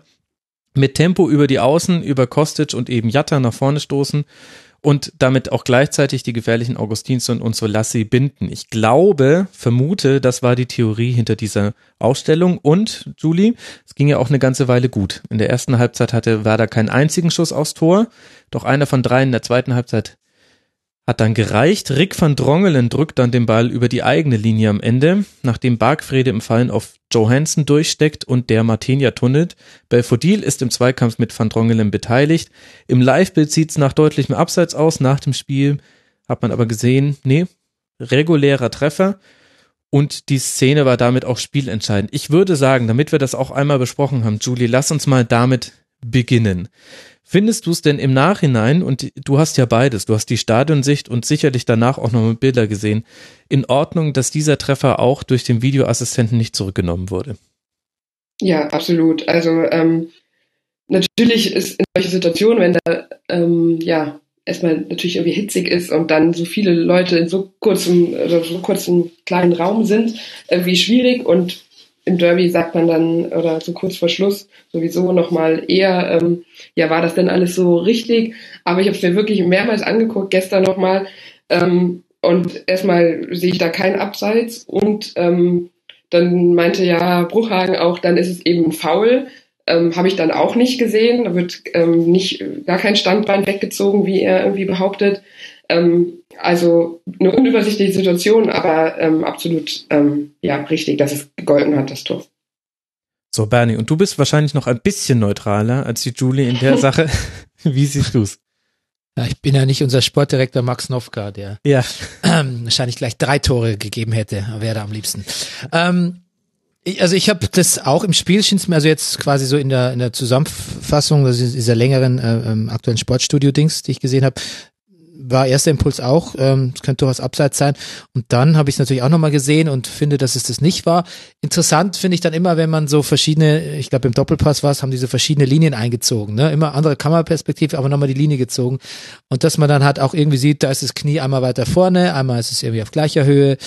Ähm, und ich denke da irgendwie, wenn es so, wenn es so ist, dann würde ich eigentlich immer generell auf kein Abseits plädieren, weil es ist immer eigentlich, das ist eh so eine, es ist halt eh so eine, es hat eh so eine Gratwanderung und ähm, dieses im Colinas Erben haben mich ja, glaube ich, irgendwann mal belehrt, dass es das im Zweifel, äh, im Zweifel für den Angreifer nicht mehr gibt bei Abseits. Mhm. Ähm, ich würde aber trotzdem immer so argumentieren, weil es einfach, ich, es, mir ist es lieber, so ein Tor wird dann gegeben, auch wenn ich es jetzt mal neutral sehen würde, äh, als man es zurücknimmt wegen so einer wahrscheinlich Zentimeter, mhm. Millimeter Entscheidung. Das finde ich eigentlich Quatsch. Also wenn es so wenn es wenn es so strittig ist, dann einfach lieber lieber zählen lassen. Und ähm, letztlich war das bin ich echt sehr dankbar für dieses auch aus aus einem narrativen Aspekt, weil sich dadurch auch echt nochmal so ein bisschen die Hilflosigkeit vom HSV jetzt endgültig so ein bisschen ent, entpuppt hat und auch man so auch mal so die Verzweiflung, so so einen ganz desperaten Bruchhagen erlebt hat. Also äh, für die Geschichte von Hamburg ähm, nicht, dass ich jetzt den Unglück wünsche oder so, aber es auf, auf jeden Fall, es hat auch wirklich nochmal offenbart, wie, ja, wie, wie hilflos man da ist irgendwie, dass man da plötzlich alles auf das, auf das Tor schießt. Der Strunz hat sich am Doppelpass irgendwie äh, darauf ausge, darüber ausgelassen, dass ähm, die Spieler das, dass sich alles auf dieses Abseitstor fokussiert, statt auf die eigene Leistung. Auch die, die unmittelbar dem Tor vorausgegangen ist, Bobby Woods hat sich ja da relativ, sah ja da relativ dämlich aus äh, bei so einem Zweikampf und ähm, klar, das, das hat das alles so offenbart, das hat viel offenbart, deshalb bin ich jetzt nicht nur für, für das Tor dankbar, ich habe ja schon auch eher Werder die Daumen gedrückt, weil ich Werder einfach echt sehr gerne mag, ohne dass ich will, dass der HSV absteigt. Aber ich bin so auch ein bisschen dankbar für das Erzählerische, was das so äh, mit angeschoben hat. Ähm, und die ganzen äh, äh, Interviews, die es dann halt noch so gab, unter anderem das äh, von André Hahn, diese sehr schöne, sehr schöne Rede. Also auf jeden Fall äh, kein Abseits. Ja. Ja, André Hahn, der gesagt hat, wir steigen nicht ab, weil wir sind der HSV, das war dann auch das Ende der Argumentationskette. Nee, er hat noch gesagt, man wird alles reinhauen. Das Interessante ist also, ja, es gibt keinen im Zweifel für den Angreifer, das ist nirgendwo vermerkt. Durch die Hintertür wird es das jetzt vielleicht aber bei Abseitssituationen doch geben, denn die Anweisung des DFB ist, dass der Linienrichter im Zweifelsfall eher nicht auf Abseits zeigt und die Szene zu Ende gespielt wird, damit es sich dann der Videoassistent nochmal angucken kann. Wenn wir aber gleichzeitig wissen, dass nur bei glasklaren Fehlentscheidungen ein Treffer zurückgenommen werden wird, und das haben wir hier ja wunderbar erlebt, glasklar war es auf keinen Fall und deswegen war es dann auch okay, es stehen zu lassen, dann haben wir doch ja im Zweifel ein bisschen für den Angreifer. Also finde ich eine interessante Entwicklung, muss man jetzt aber halt auch sehen, wie sich das entwickelt. Ich finde das jetzt unsinnig, das jetzt nach ein paar Rückrundenspieltagen schon zu bewerten, aber vielleicht haben wir durch die Hintertür jetzt dann doch im Zweifel für den Angreifer, zumindest bei Abseitsentscheidungen. Und was man beim HSV nicht vergessen darf, gegen Leipzig ein Tor erzielt, das noch viel, viel deutlicher aus dem Abseits herausgefallen ist. Die berühmte Es gleicht sich aus oder nicht Debatte, hier könnte man sie auch wieder aufmachen. Aber lasst uns da mal von der Szene loskommen, denn ich fände es auch wichtig, das restliche Spiel zu betrachten. Julie, auch wenn es dir schwerfällt, lass uns erstmal über den HSV sprechen, bevor wir uns dann ausgiebiger mit Werder befassen. Das Problem des HSV ist ja nicht die Defensive, denn das hat auch wieder sehr, sehr gut geklappt. Wie hast du denn das wahrgenommen? Wie hat es denn der HSV geschafft, Werder über lange Zeit des Spiels kalt zu stellen, offensiv? Ähm, ich glaube, es liegt vor allem so ein bisschen an der ähm, ja, Position von Max Kruse. Den haben sie ja relativ gut aus dem Spiel genommen. Mhm. Ähm, der ja auch immer wieder ähm, ja, der, der ja unser Mann des Spiels ist. Ähm, ich glaube, das ist ein entscheidender Punkt. Und dann, glaube ich, hat Hamburg auch einfach oft oder hatte in mehr ähm, Spielanteilen mehr die Eier fürs Spiel sozusagen ähm, und sind halt so mehr, ein bisschen mehr in diesem Derby-Modus gewesen. Hm. Ähm, und werde halt, glaube ich, diesen Kampf, diesen richtig krassen Kampf, nicht so stark ähm, angenommen wie der HSV. Und ich glaube, dann geht halt auch einfach, ähm, ja, das schon mal auf das Punkte, äh, ja, Punkte nicht, aber auf das Konto mhm. äh, HSVs. Und ähm, es ist halt auch so, niemand möchte da irgendwie die Fehler machen, ne? weil das ist nochmal eine andere Art von ähm, Niederlage oder eben Sieg.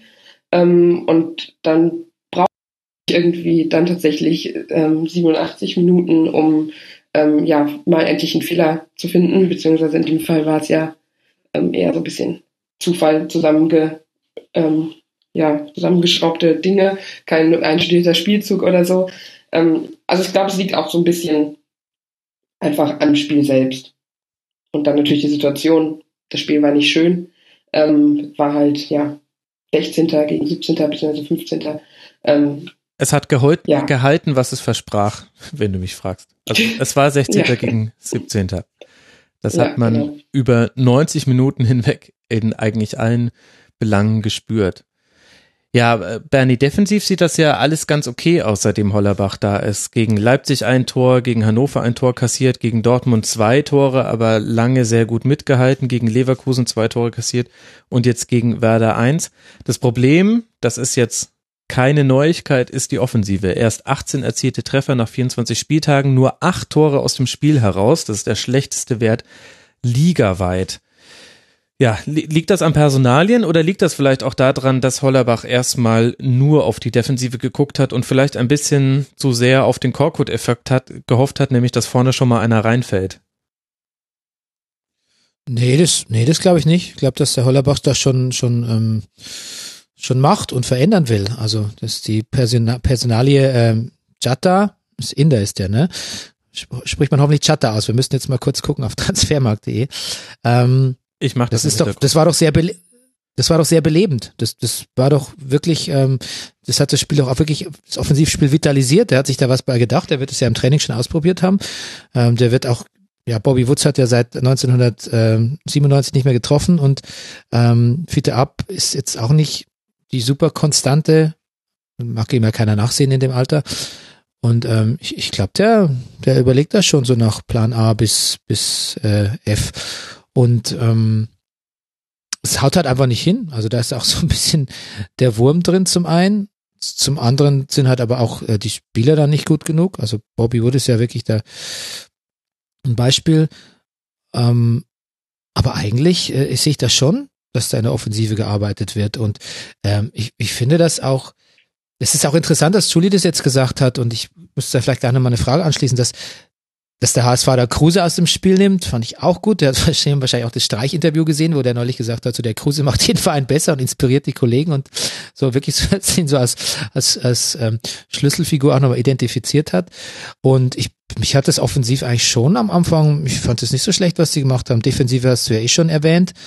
Ähm, und jetzt, ähm, das hat, wie gesagt, Julie hat das ja auch alles so ganz, ganz schön attestiert. Und würdest du eigentlich sagen, Julie, dass dann der HSV eigentlich so besser ins Spiel gegangen ist oder das hat, hat Bremen das unterschätzt oder haben die den HSV unterschätzt oder war, warum schienen die nicht mit so einem, so einem Masterplan ausgestattet oder hatten die einfach hatten sie zu, zu Angst, was eine Derby-Niederlage bedeuten könnte jetzt in der kritischen Phase? Ich glaube tatsächlich, ähm, dass viel ähm, ja dieser Druck ist, wenn alle ähm, Kontrahenten da unten irgendwie ja zumindest äh, ja gepunktet haben, kann man ja schon sagen ähm, bis zu dem Moment des Spiels und ähm, dass du ja wirklich einfach diesen, diesen Kampf irgendwie nicht annehmen, ja, kannst nicht, aber möchtest oder ähm, also ihr wisst, was ich meine, hoffentlich. Ähm, ja, ja. Und ich, also ich glaube einfach, Hamburg hat da, ist halt ein bisschen, ähm, ja, wollte es vielleicht ein bisschen mehr vorher, ähm, haben aber da nicht die richtigen Mittel gehabt und dann musst du halt irgendwie, glaube ich, 19 Minuten einfach irgendwie den Kopf kühl lassen und dann natürlich ist es nochmal schwieriger, wenn das irgendwie unterbrochen wird. Ähm, und ja, ich würde sagen, es ist nicht unverdient gewesen, aber ähm, unentschieden hätten wir uns, glaube ich, auch nicht beschweren können. Nee, aber ich finde es ja eigentlich gerade, das finde ich so interessant, dass du sagst, also vielleicht hat man ja gerade deshalb gewonnen, weil man den Kampf nicht angenommen hat, weil man sich eben nicht so, also ist ja völlig richtig, dass der HSV sich da voll reinwirft, aber und Bremen sich vielleicht noch ein bisschen mehr leisten kann, so Punkt äh, von, von Punkten her. Ähm, meinst du das vielleicht gerade, weil man es nicht angenommen hat und oder war das sogar auch die Devise, sich da nicht darauf einzulassen, ähm, weil dann irgendwie klar war, dann holt man einen Unentschieden, aber vielleicht auch einen, knappen Sieg oder so. Also war das System ja, drin in also nicht ja, annehmen. Ja, das wird ja in Bremen oder wurde ja in der letzten Woche irgendwie immer versucht, dieses ähm, Derby nicht so ganz hochkochen zu lassen, ähm, mit verschiedenen, ja, eben Sachen, Aussagen oder irgendwie Banner, die beim Training waren, wurden irgendwie abgenommen.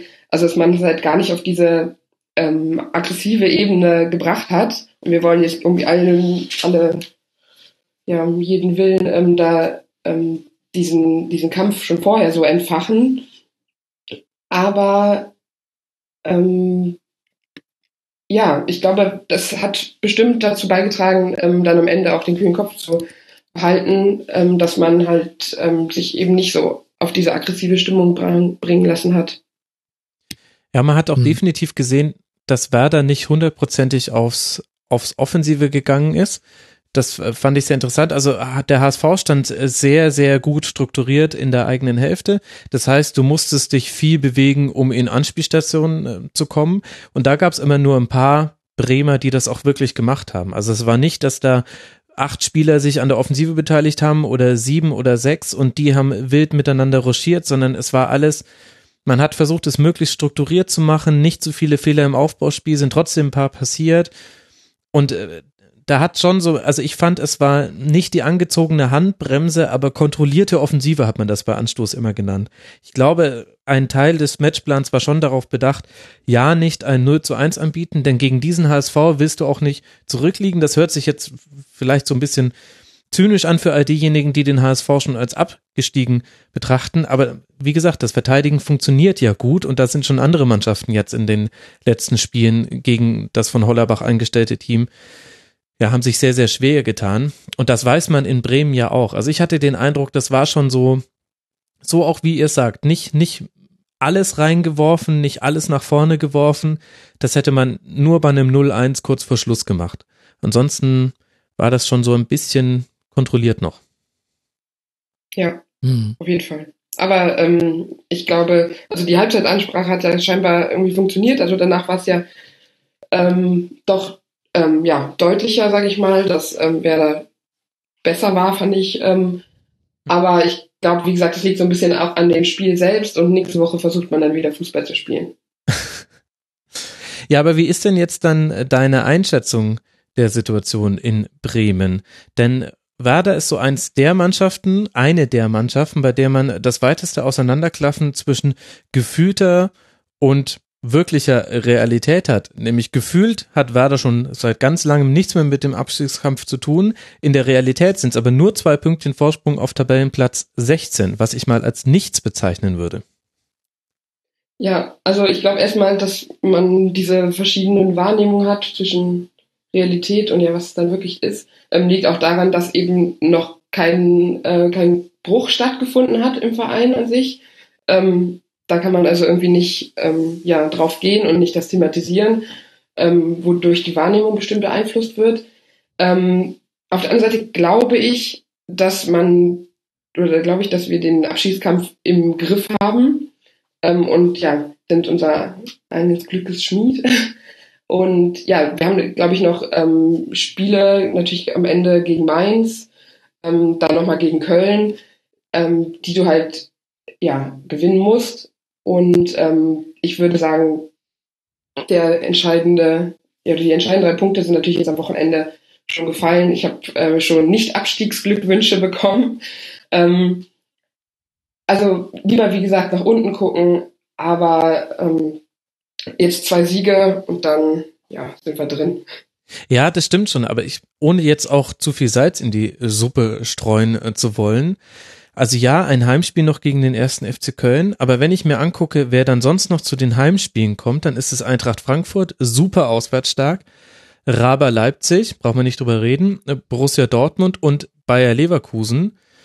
Und erst am 34. Spieltag geht's dann noch zu Mainz 05, und vorher auswärts noch bei Stuttgart. Das heißt, was ich damit sagen will, ist, die Heimspiele sind gegen sehr, sehr gute Mannschaften, die auch gerade gut dastehen, für die es auch für alle noch um was gehen wird. Und die Auswärtsspiele sind eben dann in Stuttgart am 31. Spieltag und in Mainz am 34. Spieltag. Also ich will jetzt gar nicht schwarz malen, aber klar, das Heimspiel gegen Köln sollte gewinnen, gewonnen werden, aber allein wenn das schon mal nicht klappen würde, ich finde, Werder ist in einer prekäreren Situation, als man eigentlich glauben mag. Ja, also natürlich sind, gibt solche und solche Gegner, aber zum Beispiel ähm, Dortmund ähm, haben wir in der Rückrunde, äh, Hinrunde gewonnen. Ne? Also ist jetzt auch nicht ähm, ganz unwahrscheinlich, dass man da was holt. Und ich glaube dadurch, dass wir ähm, ja eigentlich ganz aktiv ähm, versuchen, das Spiel ähm, ja für uns äh, zu vereinnahmen und ähm, eben nicht diese Mauertaktik da ähm, machen. Es gibt es eben, glaube ich, schon Wege da, ähm, was, was zu bekommen. Und ähm, um jetzt irgendwie nochmal was ähm, zu sagen, dass es eben nicht alles so rosig ist in Bremen. Ähm, glaube ich, haben wir mit äh, Florian Kofeld auch jemanden, der die Situation absolut richtig einschätzt. Ähm, nach dem Derby-Sieg gab es ähm, ja kein, keine große Feierei ähm, mit den Fans. Sie sind, nachdem sie unten lang gelaufen sind, direkt ähm, in den Tunnel gegangen. Also nicht nochmal mhm. vor die Ostkurve stellen, ähm, sondern ganz fokussiert, okay, wir haben jetzt gewonnen, gut, ähm, können uns einen Tag freuen und ab nächster Woche bzw. morgen geht's dann weiter und äh, die nächsten drei Punkte müssen geholt werden. Ja, das ist ähm, allerdings ein guter Punkt. Und macht dir diese spielerische Abhängigkeit von Kruse ein bisschen Sorge? Haben wir ja vorhin schon angesprochen. Sowohl Freiburg als auch der HSV haben Kruse ganz gut, naja, nicht komplett isoliert, das kann man schwer machen, aber ihn in Zonen des Spielfelds gedrängt. Da, also er, er lässt sich ja dann immer fallen, damit er auch mal einen Ball kriegt und fehlt dann aber als Anspielstation für sich selbst vorne drin und Finn Bartels fehlt ihm da auch wahnsinnig. Macht dir das ein bisschen Sorge, dass man im Grunde erstmal in Anführungszeichen nur Kruse aus den gefährlichen Feldern, äh, Bereichen des äh, Spielfeldes heraushalten muss mit dem Ball, dass man schon mal bei Werder so, ich würde sagen, zwei Drittel der Offensivkraft weggenommen hat? Ja, also ähm, wir sind natürlich auch ja, nicht komplett abhängig von ihm, aber ähm, ohne ihn wäre es natürlich äh, auf jeden Fall schwieriger. Man muss jetzt natürlich gucken, dass ähm, da jemand nachkommt, ähm, und auch regelmäßig irgendwie seine Einsätze hat, damit ähm, es im Falle des Falles sollte mal ausfallen, ähm, es irgendwie nicht so der große, das große Loch kommt. Ähm, aber ich würde sagen, wir finden auch andere Mittel, ähm, wenn es eben nicht über Kruse geht. Also offensiv ähm, sieht es eigentlich ganz gut aus. Schade natürlich mit Finn Bartels, ähm, mhm. dass da der, der perfekte ähm, Partner im Sturm irgendwie ja schon jetzt einfach ausfällt. Nimmt uns, glaube ich, auch viel an Kreativität und Schnelligkeit nach vorne. Aber nochmal, ich glaube, mit ähm, Florian Kuhfeld haben wir in den letzten Spielen gezeigt, dass es irgendwie immer wieder überraschende Lösungen gibt. Mhm. Ähm, und ähm, ja, ich glaube, positiv daran gehen ist nicht so ganz falsch. nee, auf jeden Fall. Das ist ja auch das. Hat die Vergangenheit gezeigt. Hat, hat die Vergangenheit gezeigt in, in der überwiegenden Mehrheit äh, der Fälle und ist ja auch das, was Werder und vielleicht noch den SC aus Freiburg wesentlich unterscheidet von allen anderen Teams da unten. Vielleicht der FC gerade noch so ein bisschen am Zurückrutschen ins Positive, aber dem traue ich noch nicht so ganz.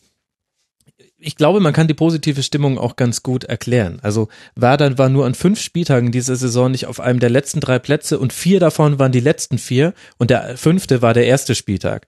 Also sprich, die Situation ist auch mit Bezug auf die Tabelle so positiv wie halt noch nie in dieser Saison. Da darf man dann auch das Positive hervorkehren.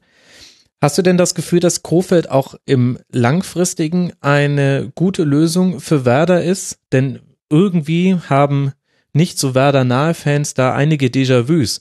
Wir hatten mal einen Viktor Skripnik, der kam und dann in Mainz, glaube ich, gleich gewonnen hat und Werder gerettet hat, danach dann gehen musste. Wir hatten einen Alexander Nuri, der, war das nicht sogar auch in Mainz? Bin ich mir jetzt gerade gar nicht sicher auch äh, Werder gerettet hat, dann auch mit äh, einem tollen Lauf in der Rückrunde und dann gehen musste. Und jetzt haben wir einen Florian Kofeld, der gekommen ist, einige Dinge geändert hat. Werder gewinnt auf einmal wieder und Fragezeichen?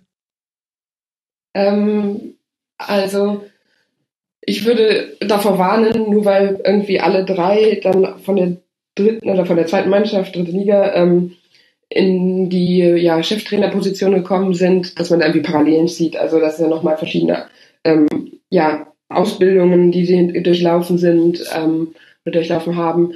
Und ähm, Florian macht sehr, sehr viel richtig, ähm, auch in der Kommunikation.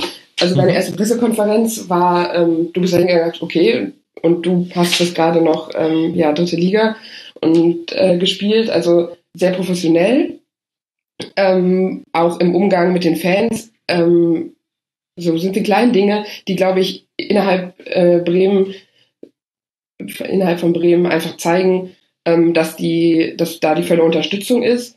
Ähm, man sollte natürlich abwarten, was jetzt im Sommer passiert, beziehungsweise erstmal bis zum Sommer. Mhm. Ähm, und dann glaube ich schon, dass er ein Konzept hat, was er dann eben der Mannschaft im Sommer beibringen kann. Und ähm, dann ist natürlich die Ausgangssituation nochmal ganz anders. Und das hat, glaube ich, ähm, ja, Nuri leider verpasst. Ähm, so schade ich es fand, dass er gegangen werden musste. ähm, aber ich würde mir wünschen, dass es äh, funktioniert, auch über die Saison hinaus. Ein bisschen, das geht mir fast ein bisschen unter in der aktuellen Betrachtung von Werder, wird auch vergessen, Alexander Nuri hat, es mag sich vielleicht ein bisschen grotesk anhören, aber schon einigen Anteil daran, dass Werder in der Saison eigentlich ganz gut dasteht. Denn die bis zum 24. Spieltag kassierten 28 Tore.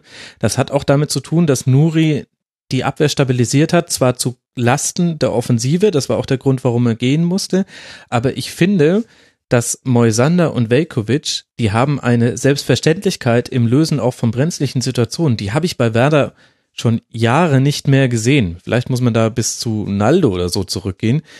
Und das kommt meiner Meinung nach auch aus der Zeit unter Alexander Nuri, wo es einfach in der Defensive viel, viel besser geklappt hat und wo man äh, ganz, ganz, ja, da ein anderes Gefühl für aufgebaut hat. Es ist eben nicht mehr dieser Hühnerhaufen. Deswegen finde ich, das ist so meine These, du darfst gerne widersprechen, dass Alexander Nuri schon auch einen Anteil an dem zwischenzeitlichen Erfolg hat von Werder.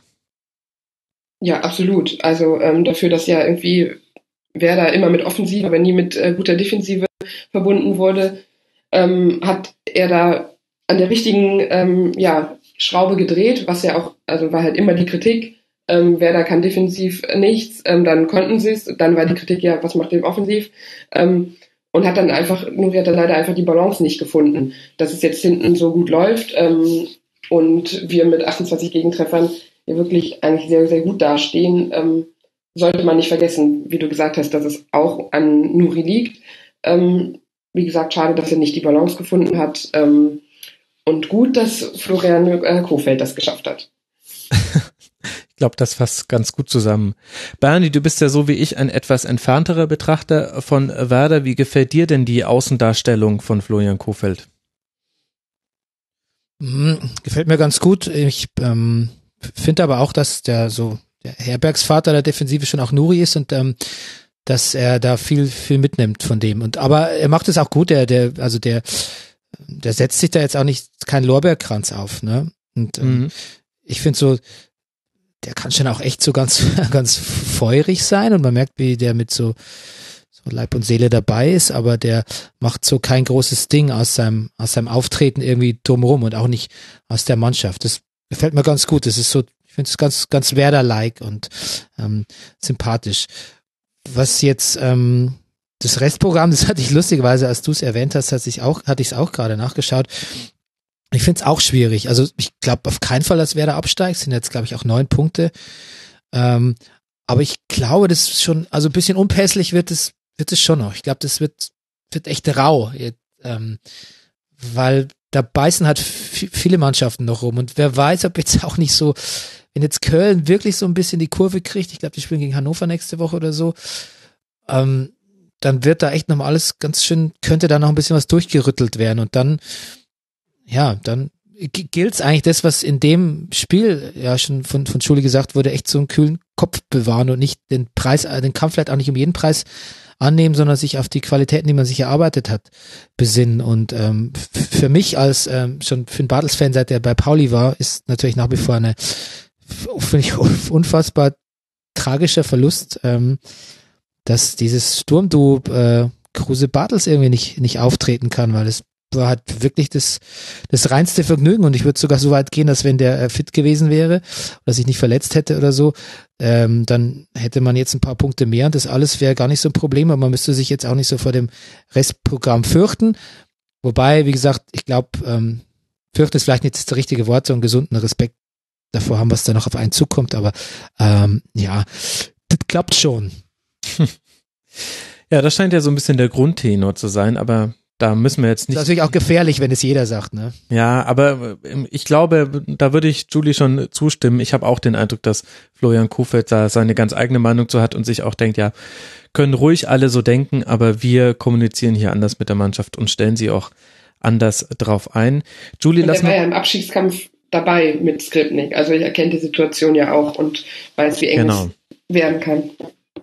Genau, und ich habe eben den Eindruck, er hat, da würde ich dir schon zustimmen, er hat eine Souveränität, die erstaunlich ist für die Position und die Situation, über die er in diese Trainerstelle reingerutscht ist und versteht aber das Spiel mit den Medien insofern ganz gut, dass er sehr authentisch auftritt, aber auch, glaube ich, immer die richtigen Dinge sagt die, die dann auch ganz gut in die Berichterstattung reinpassen. Also es wurde noch kein Kofeld-Zitat durch die, durch die Medienlandschaft getrieben, weil es irgendwie in irgendeiner Art und Weise zu spitz oder zu stumpf gewesen wäre. Also man konnte sich daran eigentlich nicht reiben, sondern er tritt sehr natürlich auf. Ich glaube nicht, dass er sich verstellt, aber er kommuniziert auch sehr schlau. Also zum Beispiel sagte nach dem Schalke-Spiel, sagte nicht, ja, wir haben uns das jetzt einfach erkämpft, sondern er sagt, ja, wir haben uns das erkämpft und aber hatten jetzt ehrlich gesagt auch in dem Spiel jetzt mal das Glück, was uns in anderen Spielen gefehlt hat. Und das nehmen wir jetzt gerne mit, sind wir dankbar für, aber ist auch klar, dass das nicht reicht.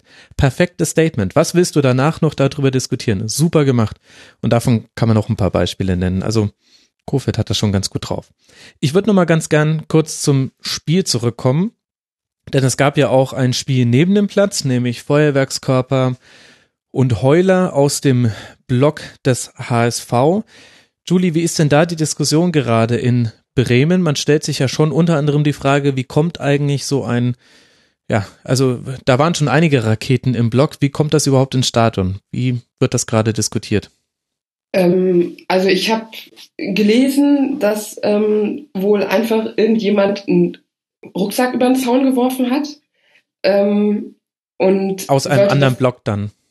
Oder? Nee. Ach so, ähm, ich außerhalb glaube des- tatsächlich, ähm, ja, vor dem Eingang sozusagen, vom Blog-Eingang, ähm, so wie ich es verstanden habe. Ähm, ja, und dann ist er in der Menge verschwunden. Das, ähm, also sollte das der Fall gewesen sein, dann haben wir ein ganz anderes Problem, würde ich mal behaupten. Da kann ja sonst was drin sein. Ähm, Absolut. und zur Pyro an sich, also ähm, ich bin keine Pyro-Gegnerin und ich muss auch sagen, das, was am Anfang zum Beginn des Spiels gezeigt wurde, ähm, sah auch gut aus, aber alles, was danach über die 90 Minuten passiert ist, das geht halt gar nicht. Ähm, also ich muss keine Böller ähm, erstmal werfen, die gehen an sich schon mal nicht, ähm, dann aber Raketen irgendwie in den Unterrang und aufs Spielfeld äh, zu werfen, ja, da hört halt der Spaß dann wirklich War auf. das so? Weil das hat man nämlich im Fernsehen gar nicht so wahrnehmen können. Da hat man eher die Raketen gesehen, die, äh, äh, ich will jetzt nicht sagen malerisch, das würde es äh, euphemisieren, aber die, die im Stadion in, in der Luft explodiert sind. Da hat man jetzt nichts gesehen, was gezielt in den Unterrang ginge. Gab es solche Raketen? Ähm, also so sah es zumindest aus von, Okay. von der Stelle. Ich habe es jetzt nicht nochmal angeguckt, aber ähm, das habe ich auch irgendwo nochmal ähm, gelesen, dass es irgendwie halt nicht so unter Kontrolle war. Hm. Und ja, da ähm, verstehe, also da habe ich auch von vielen HSV-Fans ähm, bestätigt bekommen, dass ähm, sie das natürlich nicht gut finden, ähm, was dann sich diese paar Idioten dann gedacht haben, sei mal dahingestellt. Ähm, aber sowas, ähm, ja, nach dem Banner letzte Woche ähm, ist halt die Stimmung da schon ja am deutlich am Kippen oder ist schon gekippt. Und Andrea Hahn hat ja dann auch noch mal was Krasses gesagt, ähm, dass man die, glaube ich, die Fans eh vergessen kann seit letzter Woche. Hm. Ähm, und das ist natürlich jetzt auch gefährlich. Also ähm, wenn man das dann liest, glaube ich, kann jetzt in den nächsten Wochen stimmungsmäßig da auch nochmal ähm, alles deutlich schlechter werden, weil es eben nicht eine differenzierte Aussage ist, wie ja, das und das geht halt nicht und das finden wir nicht gut, sondern irgendwie so, ja, die Fans kann man eh vergessen, ist halt schon sehr generalisiert. Genau, für alle Hörerinnen und Hörer, die es nicht mehr im Kopf haben, auf dem äh, Transparent, was letzte Woche vor Anpfiff und dann über weite Teile der zweiten Halbzeit des HSV-Spiels gezeigt wurde, stand, bevor wir die Uhr abbauen, jagen wir euch durch die Stadt. Das ist das äh, angesprochene Transparent und das hat dann auch zu der Aussage von André Hahn geführt. Ich habe mich gefragt, Bernie, während dieses Spiels, wann es jetzt mal so weit ist, dass ein Spiel wirklich abgebrochen wird. Ich verstehe, dass man aus verschiedenen Gründen die Spiele zu Ende bringen sollte. Also zum einen, weil man es möchte, man möchte auch nicht klein beigeben und auch aus sicherheitsrelevanten Aspekten. Also es gibt eben klare Abläufe für, was machen wir, wenn das Spiel vorbei ist, wie lange bleibt der Block zu und so weiter. Ich glaube, dass da die Sicherheitskräfte vor Ort da auch ein gehöriges Wort mitreden, was man dann gar nicht immer so mitbekommt bei so Entscheidungen. Aber irgendwie wirkte es auch auf eine, tja, etwas makabre Art und Weise drollig, fünf oder sechs Mal den Stadionsprecher zu hören, der sagt, jetzt hört aber bitte wirklich auf. Also da habe ich mich an den Umgang mit meinen Zwillingen äh, erinnert gefühlt. Und ich meine, man kann ja auch nicht anfangen, dann zu sagen, äh, ich zähle jetzt bis drei und dann gibt's keine Geschichte. Eins, zwei, ich meine, das funktioniert bei meinen Zwillingen noch, aber Also das mache ich auch mit meinen Kindern. Der Five Count ist es. ich wollte nie zählen, aber man kommt irgendwie dann doch nicht drum rum. Ich fand das immer doof, wenn Eltern das machen, aber gut. Ähm, ja, meine Freundin sagt, es ist schwarze Pädagogik. Ähm, Okay. Das äh, soll man eigentlich nicht benutzen. Ich mache es aber trotzdem. Ich habe, also ich ähm, erziele große Erfolge damit. Nee, ich weiß nicht, ich habe echt da wenig Gefühl dafür, weil ich will mir auch da eigentlich keine Meinung anmaßen. Ich, man muss auch echt nicht zu allem seinen Senf abgeben. Ich weiß nicht, was der da, wie die Abläufe sind, was die Sicherheit in dem Block betrifft. Ich weiß nicht, was der Zweier da aufs Ohr kriegt. Ich weiß nicht, wie viel tatsächlich in seinem Ermessen liegt. Ähm, ich weiß nicht, wie gefährlich die Situation ist. Ähm, ich weiß nicht, was die Pyros anrichten können. Ich habe keine Ahnung, wie die Gesinnung dieser Leute da im Block tatsächlich ist, wen man da schützen muss, ob es vielleicht nicht einfach auch sinnvoller ist, es weiterzulaufen, um es nicht eskalieren zu lassen. Wie man das, da sind so viele Faktoren, die ich nicht verstehe und wo ich keine Ahnung habe. Ehrlich gesagt, da will ich mich jetzt eigentlich gar nicht mit einer Meinung aus dem Fenster lehnen. Nee, ich finde es assi. Ich, ma ich mag kein Pyro. Ich finde, darauf kann man verzichten. Wenn auch nur die geringste Gefahr ist, jemand zu verletzen, dann spare ich mir halt das. Aber ich finde, der Mensch ist halt angeben, ist halt jetzt gerade auch an einem Punkt in unserer Gesellschaft, wo er sich irgendwie gar nichts sparen will und lass mir gar nichts sagen. Und warum? Das ist doch mein Recht, so und so. Und ich kann mal hier ein Pyro. Oder ich kann mal hier sagen, dass der Ausländer doof ist. Und ich weiß nicht, alle beharren immer so sehr auf ihrem Recht und Und, und ich, das ist, so erscheint es mir auch bei den Ultras und denken, das ist, euer Recht ist doch nicht so wichtig. Manche hängt, hängt halt diesen Scheiß, spart euch diesen Scheiß Banner, spart euch dann halt auch den Pyro, wenn es gefährlich ist, spart euch die Fanproteste, wenn es jetzt nicht irgendwie total, wenn es jetzt irgendwie eskaliert. Also alle sind so, es ist halt so, das ist halt so eine, so diese Egomanie, die hat irgendwie ähm, sich in der Gesellschaft ausbreitet, die ich auch immer wieder in den Stadion sehe. Und, und ich finde, da ist auch so diese Pyro-Aktion, selbst wenn man Pyro mag, ist schon immer so Pass, Pass pro Toto. Man sieht dann halt auch echt immer so, ich will aber jetzt, ne? Das ist auch so ein, da sind wir wieder bei dem, bei dem kleinen Kinderdings irgendwie. Das ist das, was ich dazu ja. sagen kann, wie der, wie der, die, die Schiedsrichter das handhaben oder so. Ich stelle mir das hochkomplex vor und ich möchte nicht in deren, deren Haut stecken. Nee, möchte man definitiv nicht. Ich glaube, also ich gehe da schon mit in Teilen, was du sagst. Jetzt in der, bezogen auf den HSV, glaube ich, dass es da schwierig ist, das zu marginalisieren. Ich will es nicht, ich will es nicht rechtfertigen, aber ich glaube, dass da jetzt zum zweiten Mal in Folge eine krasse Unmutsbekundung von Seiten der Fans kam, das ist auch so das letzte Mittel. So wie halt auch Bakary Jetta, man soll ihn übrigens Englisch aussprechen, weil er kommt aus Gambia, habe ich inzwischen recherchiert, wie Bakary Jetta nochmal reingeworfen wird, das würde ich schon so Hashtag Verzweiflungstat abstempeln unter, so ist es halt auch bei den Fans, die greifen jetzt auch irgendwie hast du den Eindruck, wie kannst du jetzt noch zeigen, dass du super gefrustet bist, dass du Angst um deinen Verein hast, dass du sauer bist auf die Spieler? Es geht ja nur noch mit dem Extrem, weil die befinden sich in einer. Ja, aber Entschuldigung, warum, warum feuer, warum feuer ich meinen Verein nicht an? Also warum muss ich denn, warum ich, das hat mich schon immer am Fußball, das fand ich immer schon extrem scheiße. Ich habe ja selber lange Fußball gespielt, hat in so, in, auf dem Dorf irgendwie, um dieses, diese Antimotivation, ähm, das ging dann auch bis zum, auch wenn ich bei Bayern im Stadion war, halt so, dass quasi da steht dann der, mhm. der Schreinermeister aus meinem Dorf und schreit also, schreit dann halt so, komm es, du Drecksau, der trifft doch nichts, der Wichser. Und das ist recht so, bei Bayern ist es ja noch extremer, weil das ist ja auf einem sehr hohen Niveau ja. äh, äh ge gelästert. Ich war gegen Besiktas ich, ich, in, in der Halbzeit sorry, und da hat in der 40. Ja. Minute jemand gesagt, oh, dieses ständig, ständige Gepasse, gib mir auf den Sack. Und ich dachte mir, ja, was sollen sie denn ja. machen? Also, aber Entschuldigung. Also ich, sorry, ich habe ich habe vielleicht, ich stecke vielleicht nicht in der Bredouille, dass mein Verein absteigt und es tut nicht so weh, Fan vom FC Bayern zu sein, wie Fan vom HSV.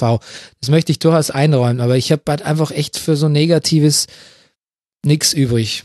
Also im Fußball und auch sonst nicht. Ich sehe auch, ich verstehe einfach auch nicht, warum man immer, warum man immer mit Hass und Frust reagieren muss. Ich meine, ich glaube auch nicht, dass es was bringt. Also ähm, das verunsichert eine Mannschaft und das werden wir jetzt auch in den, jetzt das werden wir in den kommenden Wochen werden wir ne negative Folgen von den Fanprotesten sehen. Der Schuss wird nach hinten losgehen und ähm, ich bin da vielleicht echt ein einfach zu naiv oder vielleicht auch irgendwie so zu zu weltfremd humanistisch geprägt, aber ich halt nichts von so einer Antistimmung. Ich glaube nicht, dass das irgendjemand irgendwas bringt oder schon mal gebracht hat.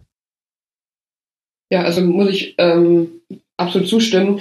Und auf die Frage ähm, bestimmt auch ein bisschen, ja, bewusst so formuliert von dir, aber ähm, was sollen sie denn machen außer die Extreme? Ich glaube, es gibt genug Beispiele, wo es ähm, genau andersrum genommen wird, sondern gesagt haben, okay, wir müssen das jetzt gemeinsam machen und nicht wir gegen euch, ähm, weil sonst funktioniert es nicht. Und ähm, eigentlich sollte man, glaube ich, natürlich bin ich jetzt in der Position, das behaupten zu können, das ist vielleicht ein bisschen einfach dann auch, ähm, wir haben damals mit äh, Green Red Wonderwall gezeigt, dass es eben auch genau andersrum funktionieren kann. Mhm. Und dass man sagt, ähm, wir unterstützen euch jetzt bedingungslos. Ähm, dafür müsst ihr aber natürlich halt auch kämpfen, aber dann habt ihr unsere Unterstützung halt ähm, ja verdient und gesichert.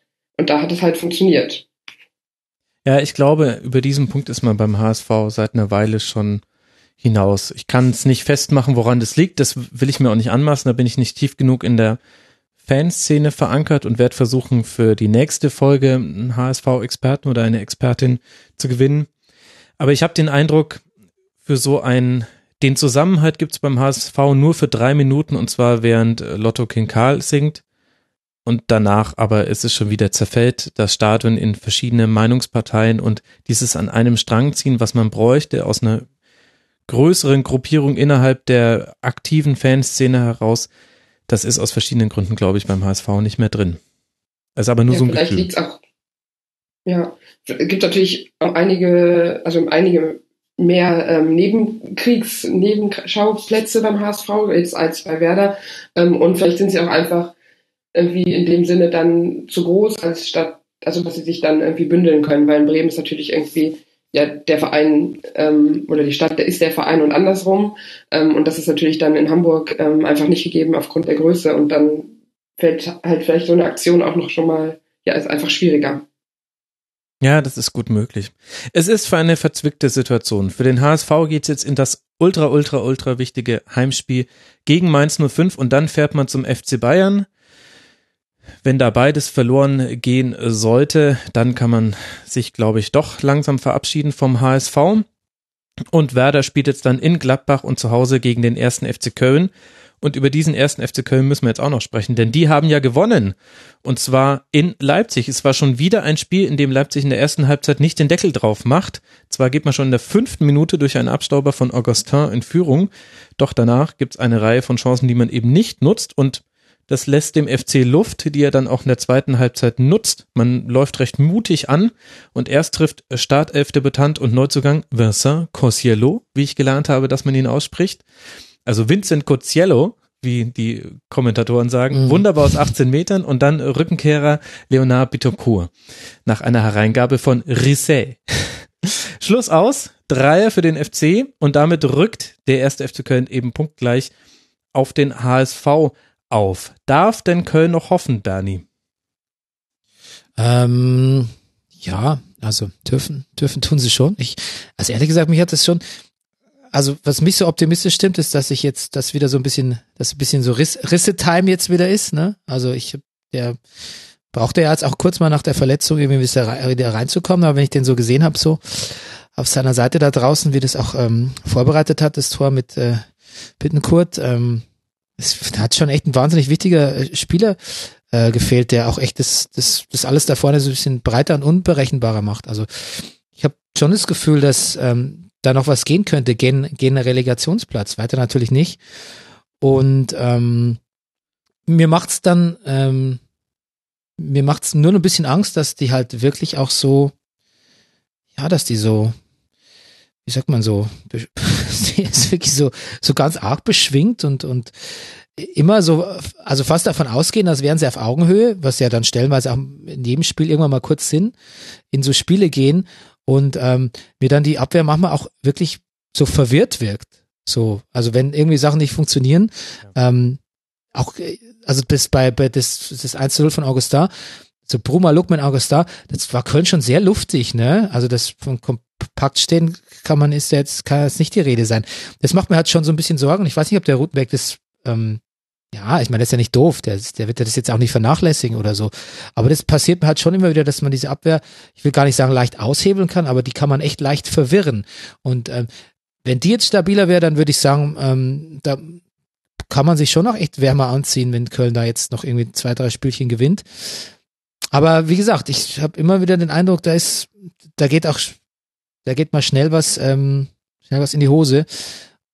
Ja. Aber abschreiben würde ich, abschreiben würde ich die jetzt noch nicht vollkommen. Und ich glaube, dass das Spiel jetzt auch ein bisschen was mit dem Verein noch, noch mal macht. Ähm, und wenn, wenn das, also diese neue Energie, die, die, die auch Spieler wie Bittenkurt da auch kriegen, oder jetzt auch unser Cossiello, ähm, der da so aus dem, auch ein bisschen aus dem Nichts aufgetaucht ist, kommt der eigentlich noch aus, kommt, kommt der eigentlich so von, der ist ja schon, ich habe es irgendwie nachgelesen, ne, der kommt, ähm, es war kein Favre, Spieler, oder? Das war, der kam, der ist schon vor nee. Favre gewechselt. Ich weiß es gar nicht. Also kam ähm, Winter. Genau. Hm. Und ähm, nee, ich glaube, der, der ist ja, nee, der war ja bei ähm, Blackout. Wo trainiert Favre? Warum habe ich das in, in Nizza. Er war auch in der zweiten ja, genau. von Nizza ja. und hat dann aber schon unter Favre, glaube ich, Jetzt auch sein Debüt gegeben. Aber das wollte genau, darauf wollte ich raus, ob der unter Favre schon gespielt hat. Ähm, warum ich das frage, weiß ich gar nicht mehr. Ähm, Genau, aber jetzt da so eine Art Momentum entsteht, dämliches Wort Momentum, aber fällt kein anderes ein, dann kann da noch was gehen. Wenn es aber jetzt beim nächsten Spiel schon wieder erstickt wird im Keim, dann vielleicht nicht. Ich glaube, das nächste ist auch so Heimspiel gegen den VfB. Crucial. Ja, absolut. Ja. Wir haben zwei Heimspiele für den HSV gegen Mainz und Köln äh, gegen den VfB. Irgendwie dünkt mir, ich werde in der nächsten Schlusskonferenz auch viel über den Abstiegskampf sprechen. Ich weiß nicht, woher dieses Gefühl kommt.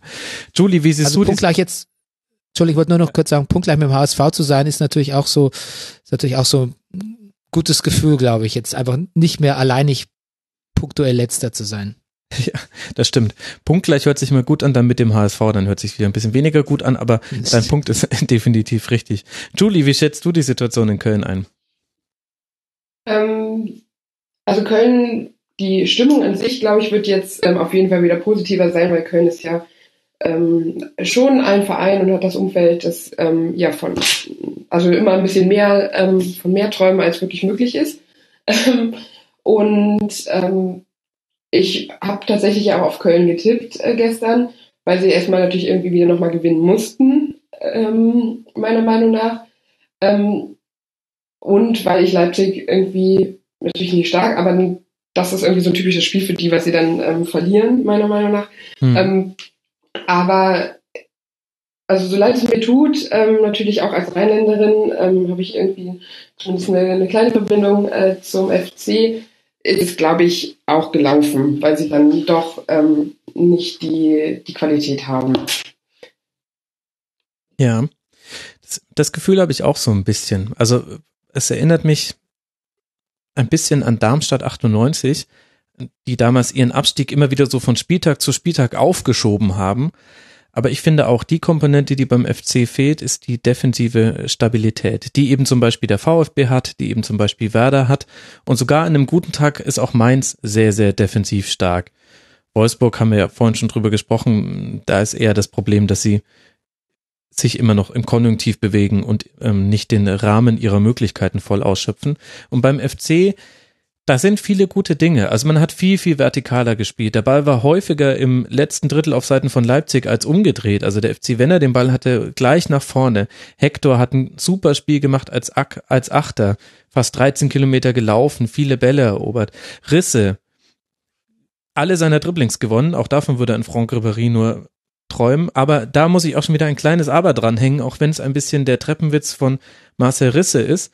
Aber 15 von 28 Flanken vom FC kamen von Risse, acht davon aus dem Spiel, keine zum Mitspieler. Also es ist auch so ein bisschen, er macht definitiv Wirbel und war auch an beiden Treffern beteiligt.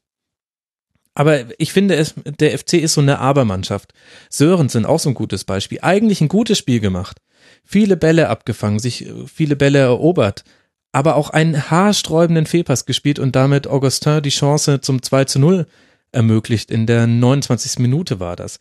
Höger auch ein gutes Spiel gemacht, aber auch immer wieder so kleinere, na, Aussetzer sind es nicht, aber kleinere Fehler drin, die eben häufig bestraft werden. Und ich glaube, das ist so, das ist das Element, was dem FC fehlt und was dann vermutlich auch nicht mehr reichen wird, weil es sind eben immer noch sieben Punkte zum rettenden Ufer. Das ist sehr, sehr viel, auch bei zehn noch ausstehenden Spielen. Und so ganz will ich nicht dran glauben, dass diese Wackler in der Defensive, die man immer noch drin hat, bei allem, was sonst gut ist beim FC, dass sich das nicht jetzt noch rächen wird in ein paar der kommenden Spiele und der FC ist in der Situation, wo das eben nicht mehr passieren darf, sonst ist man abgestiegen. Ich bin heute ein bisschen der Miesmacher, fällt mir auf. Tut mir leid, vielleicht ist es, weil es Montag ist und es so ein doofer Spieltag war, also mit so wenigen Toren meine ich. Ja, was machen wir mit Leipzig? finde es interessant, Bernie, dass äh, die, also bisher waren sie eigentlich nach Champions League Spielen immer sehr gut. Das war nie das Problem. Die direkten Duelle nach einem Champions League Spiel haben sie meistens gewonnen oder unentschieden gespielt. Ich glaube, es gab nur eine Niederlage. Aber es zieht sich jetzt schon so ein bisschen wie ein roter Faden durch die Saison, dass man nach einer guten ersten Halbzeit in der zweiten Halbzeit nicht mehr nachlegen kann. Hm. Also zunächst, du hast mich jetzt mit dem Darmstadt-Vergleich echt nochmal runtergezogen. So für den FC. Jetzt bin ich ja auch gleich ein bisschen. Das tut mir leid. Bisschen def ich irre defetistisch mich, geworden. Ich irre mich ja, auch sehr aber. gerne, aber ich erkenne einfach ein paar Parallelen und ich, ich verzwinge mich derzeit genau auf die Spiele zu gucken und die Tabelle ein bisschen auszublenden. Und da habe ich beim FC einfach gerade in der ersten Halbzeit viele Dinge gesehen, wo ich mir gedacht habe, ja, das ging jetzt mal gut und das geht vielleicht noch zwei, dreimal gut, aber halt nicht fünf, sechs Mal. Sorry. Also ich traue den schon, ich traue den eigentlich schon noch zwei, drei, äh, drei, vier Siege zu, aber die anderen Mannschaften sind ja auch nicht. Ähm, ja, dann sind es 29 Punkte. Fahren ja, die, fahren ja, die fahren ja auch nicht in Urlaub währenddessen. Also das, ja, ich sehe also ich sehe es auch sehr schwierig, aber ich, ja, ich würde es noch nicht völlig abschreiben. Achso, wir sind eigentlich bei, bei Leipzig. Ähm, du weißt ich kann ich gar nicht so viel dazu sagen. Ich glaube halt, ähm, dass, ähm, was war denn mit Timo Werner? War der verletzt? Der wurde nur eingewechselt. Nee, ich glaube, das war Schonung nach Oder dem Neapel wegen dem Spiel, in dem Neapel-Spiel. ich weiß nicht, das war ja, das war ja eine sehr enge Kiste, ne? Also 0-2, das ist ja gerade so wegen den Toren weitergekommen. Genau. Kann man schon vorstellen, dass das so ein bisschen an den, an den Nerven gezerrt hat. Jetzt geht's ja auch doch wirklich um mehr, ne? Also in der K.O.-Runde. Also ich würde es jetzt nicht völlig ausschließen, nur weil sie halt nach anderen Europa League-Spielen irgendwie besser waren. Ich kann zu Mainz, äh, zu Mainz, schon zu Leipzig gar nicht so viel sagen. Ich habe halt einfach diesen Eindruck, den ich schon diese ganze Saison habe, ähm, dass es immer wieder so Phasen gibt, wo die una unkonzentriert und auch kurz mal kurz mal müde werden, so als als würden sie mehr am Limit spielen als an letzter Saison. In letzter Saison hat man ja vielleicht, aber auch weil es so überraschend war, dass sie so gut waren, immer das Gefühl, da sind, da ist, da ist immer noch, da sind immer Reserven und immer eine neue Motivation und da mhm. können die uns doch überraschen und der Spieler kommt gut raus. Und ähm, dieses Jahr habe ich das, äh, das Gefühl, dass, also auch wenn ich den Hasenhüttel so anschaue und ähm, auch mal seine, seine, seine Rotation beobachte, ähm, dass ich das Gefühl habe, so, naja, dass er schon so ein bisschen, dass er weiß, dass das, ja, dass das Eis so ein bisschen, dass es dünner ist, als es letzte, letztes Jahr noch wirkte oder man es uns letztes Jahr so verkauft hatte. Und ähm, er auch so ahnt, dass es immer wieder so, so unkonzentrierte und Schwächephasen der Mannschaft gibt. Ähm, und dafür geht, ich finde Leipzig nicht schlecht, ich finde, dafür gehen sie auch damit um, aber ich glaube, es zeigt sich halt jetzt auch so ein bisschen, ähm, dass wenn man so eine Mannschaft wirklich ähm, mehr spielen lässt, ähm, da zähle ich jetzt dann doch wieder der Europa League dazu, ähm, dass es einfach schwierig ist, so, so ein konstant hohes Niveau, würde ich vielleicht gar nicht sagen, auch so eine konstant hohe Begeisterung sich zu erhalten. Und das fing ja auch, das fing ja auch super an, das, das Spiel. Und es ist ja auch nicht unbedingt damit zu rechnen, dass es dann halt ähm, ähm, sowas, sowas Tolles gibt für Köln, wie das, das, dass sie das Spiel nochmal drehen irgendwie. Also ich glaube, wir würden anders reden, wenn es da nicht so, so, so, so ein Erwachen, Erweckungsmoment bei Köln gegeben hätte. Und dann würden wir uns gar nicht so wirklich fragen, was mit Leipzig los ist, sondern eigentlich davon ausgehen, dass die so weiter schön auf Champions League Kurs sind. Ja, den fehlt so ein bisschen der Killerinstinkt. Also es gab in diesem, gerade in der ersten Halbzeit gab es zwei, drei Chancen, wo man aus 15 Metern mit einem fast offenen Schuss aufs Tor schießen konnte und jedes Mal ging er knapp vorbei das waren so Situationen, da hast du im letzten Jahr auf jeden Fall einen Treffer gemacht. Und dann habe ich den Eindruck, vielleicht hat Leipzig auch so ein Spielsystem, was nur dann funktioniert, wenn man es wirklich über 90 Minuten von elf Mann durchgezogen bekommt. Wenn einer oder zwei aus irgendwelchen Gründen, Form, mit dem falschen Fuß aufgestanden, von der Sonne geblendet, Gegenwind, nicht richtig mitspielt, dann, dann gibt's da Probleme. Also wir haben auch einen Hörer zum Beispiel, der hat sich im Forum sehr über Bernardo aufgeregt der sah jetzt auch gegen Risse nicht so wahnsinnig doll aus und ich, vielleicht ist Leipzig genauso eine Mannschaft, wo entweder alles ineinander greift, dann kommt man in Lauf oder eben nicht und dann ist es sehr, sehr schwierig. Und die These, die du vorhin aufgemacht hast mit, dass man auch so physisch nicht nachlegen kann, in der letzten Saison hat man ab der 75. Minute bis hin zur Nachspielzeit 16 Tore noch erzielt. In dieser Saison sind es erst sechs. Ich finde, das ist schon ein bemerkenswerter Unterschied. Da müssen sie jetzt schon in den letzten zehn Spielen nochmal zehn Tore machen, damit sie da rankommen an die Bilanz aus dem letzten Jahr. Ich glaube halt auch, dass das Spielsystem vom letzten Jahr hat, ähm, das war dem Hasenhüttel schon klar, dass es irgendwann mal so dechiffriert wird. Und ähm, da muss er, also er hat auch, er hat der Mannschaft auch beigebracht, eigentlich flexibler zu spielen, sich an die Gegner anzupassen und so. Und das erfordert aber natürlich auch, glaube ich, eine, eine höhere Finesse und Denkleistung. Ähm, ich glaube, die Mannschaft ist jetzt auch geistig mehr geistig mehr beschäftigt. Ähm, ich glaube, es ist einfach jetzt der Gewöhnungseffekt und dafür, ähm, man steht vor mehr Herausforderungen, wie gesagt, physisch, äh, Euroleague, aber auch ähm, breiter zu spielen, flexibler zu spielen, umdenken, geistig flexibler zu sein. Und ich glaube, das ist schwierig für eine Mannschaft und äh, dafür machen sie es doch, also ich bin jetzt wirklich kein Leipzig-Fan, aber dafür machen sie es doch eh hervorragend. Also ich ähm, Ja, ja, es jammern auf hohem Niveau. Finde da gar nicht so viel Grund zu meckern. Aber guter Punkt. Vielleicht spielen sie ein bisschen weniger Instinktfußball als in der letzten Saison. Genau. Interessantes Heimspiel kommt jetzt auf Leipzig zu. Zu Hause gegen Dortmund, dann zu Hause gegen Zenit St. Petersburg, St. Petersburg, dann geht's nach Stuttgart und dann nach St. Petersburg. Und für den FC geht's jetzt, wie schon gerade angesprochen, weiter mit zwei sehr, sehr wichtigen Spielen. Aber welches Spiel sollte jetzt auch nicht mehr wichtig sein? Zu Hause gegen den VfB Stuttgart und dann Juli bei Werder Bremen. Und dann gucken wir mal, wie sich der FC bis dahin geschlagen hat. Damit können wir so langsam ein Schleifchen um den Abstiegskampf machen und sind über Raber Leipzig ja auch schon in höheren Tabellenregionen gelandet, wo sich auch noch einiges anderes tat, nämlich unter anderem ein 2 zu 0 von Schalke 04 in Leverkusen. Gäbe es eine, jetzt sage ich es extra, Bernie Momentum-Tabelle. Schalke wäre wohl ganz vorne mit dabei gegen Bayern stark aufgetreten, trotz einer knappen Niederlage, Hoffenheim zu Hause bezwungen und jetzt eben auch auswärts Leverkusen. Erst zelebriert Burgstaller einen langen Ball von Caligiuri über seinen und Retzos Kopf und anschließend ins Tor. Dann dezimiert sich Leverkusen in Person von Dominik Kor selbst und Schalke kann das machen, was es eigentlich ganz gerne macht, zurückziehen, auf Standard setzen, Konter fahren und das hat dann auch ganz gut funktioniert, wenn auch erst kurz vor Ende des Spiels in Form eines Konters der Sturm Strafstoß führt und dann darf sogar Nabil Bentaleb mal wieder ein Tor schießen. Und damit gewinnt man 2 zu 0. Julie, wenn wir uns mal die Mannschaften obendrin angucken, also Dortmund, Schalke, Schalke, Frankfurt, Leverkusen, Leipzig, vielleicht noch Gladbach. Ist Schalke die Mannschaft, die da positiv heraussticht, oder ist es so eine gefährliche Momentaufnahme, wie wir sie gefühlt in dieser Saison auch schon 15 Mal hatten? Dass eine der Mannschaften da besonders konstant wirkte. Ähm, also ich muss ehrlich sagen, ich finde Schalke, es überrascht mich wirklich, dass sie da so konstant oben mitspielen. Normalerweise ist es ja irgendwie immer nur so ein paar Spiele und dann ähm, fallen sie wieder runter ähm, und haben, äh, sind enttäuscht, weil ihre ja, ihre Anforderungen an sich selbst nicht erfüllt werden. Ähm, also ich bin wirklich kein, ähm, keine ja, Sympathisantin ähm, von Schalke, aber das finde ich doch wieder beeindruckend, ähm, dass sie jetzt anscheinend in dieser Saison ähm, ihr Ding gefunden haben und das auch so äh, durchziehen und dann eben ja irgendwie das ganz unaufgeregt machen. Ja, Bernie, dir liegen die Schalker ein bisschen mehr am Herzen. Jeder Hörer und jede Hörerin des Brennerpasses weiß es. Wie ist da deine Meinung zu? Ähm, ich, was ich, also die Schalker wissen ja selber, also als die dann auch das, die Hinrunde abgeschlossen haben mit Platz zwei, dann haben die auch gesagt, also ähm, die sind natürlich super zufrieden und ähm, aber die wissen natürlich auch, dass das, die wissen natürlich auch, dass ähm, das auch bisschen dem, dem Manko geschuldet ist, also dem Mankos der anderen Mannschaften geschuldet ist und dass sie sich auf keinen Fall als, als, als Resident Bayern-Folger, Verfolger da sehen.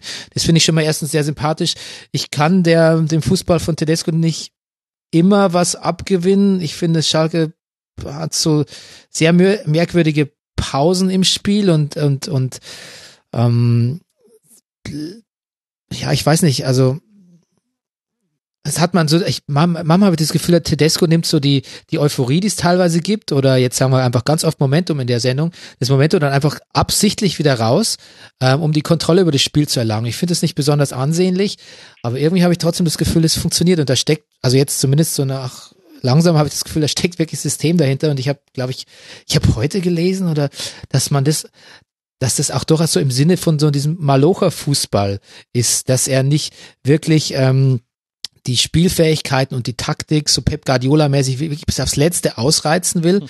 sondern schon auch einen zweiten Gang oder beziehungsweise ähm, sagen wir vielleicht mal einen Rückwärtsgang oder ähm, so einen Autopilot, so ein Cruise Control drinne hat, ähm, um die Mannschaft nicht, nicht zu verausgaben und wirklich eigentlich dabei, dass er sie immer wieder so zurücknimmt und auch teilweise echt auch arschlangweilig spielen lässt, ähm, sie auch wirklich schont, äh, damit sie das damit sie das Tempo und die Konstanz da oben äh, mit, mithalten können. Und ähm, ich glaube auch, dass natürlich Schalke so ein Offensivproblem hat oder hatte, aber ähm, Bentaleb ist ja jetzt offensichtlich wieder ein bisschen äh, keine Persona non grata mehr. Embolo ist ja wiedergekommen nach der Verletzung, macht es sehr gut. Arid hat sich sehr gut eingefunden. Burgstall hat jetzt wirklich so zweimal extrem gut gezaubert und einmal da auch, auch getroffen. Ähm, ich, ich glaube, dass da hat es ja auch personell gefehlt, Verletzungen oder so, äh, so Kalamitäten in der Mannschaft.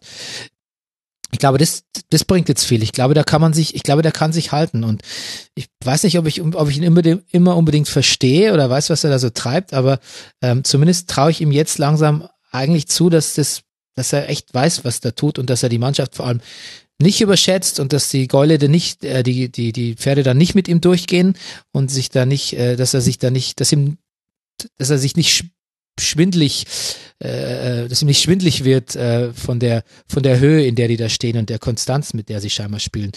Glaube aber trotzdem, dass jederzeit Dortmund, Leverkusen, Leipzig alle genauso gut sind und auch da an Platz zwei stehen können letztlich. Und also ich glaube nicht, dass Schalke den Mannschaften irgendwie groß was, groß was voraus hat.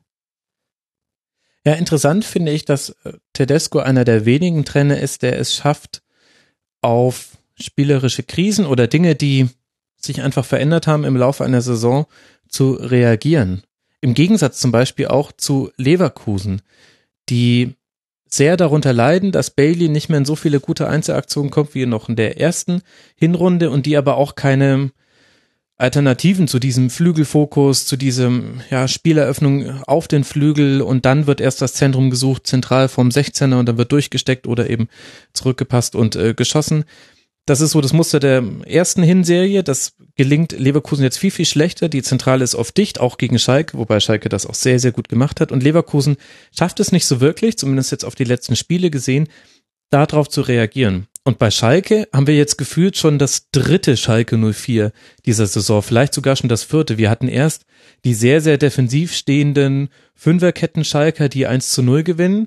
Dann hatten wir die Ballbesitz Schalker, die auch mal ein Spiel hergegeben haben, aber die auch mit Ball was anfangen konnten. Dann hatten wir die Rückrunden Schalker, die gar nicht gut gestartet sind. Mit dem, ja, ich würde sagen, Höhepunkt war dann doch das äh, Spiel zu Hause gegen Werder, wo man, was zwar irgendwie unglücklich verloren ging durch die Art der Torentstehung, aber überzeugend war das nicht ähm, damals gegen den Tabellen 17. was glaube ich zu dem Zeitpunkt. Und jetzt haben wir aber wieder ein neues Schalke 04, die unheimlich mutig anlaufen, die das auch in einer höheren Intensität tun als noch in der Hinrunde, die das über längere Zeiträume durchhalten. Also 90 Minuten geht das auch nicht. Ist auch schwierig.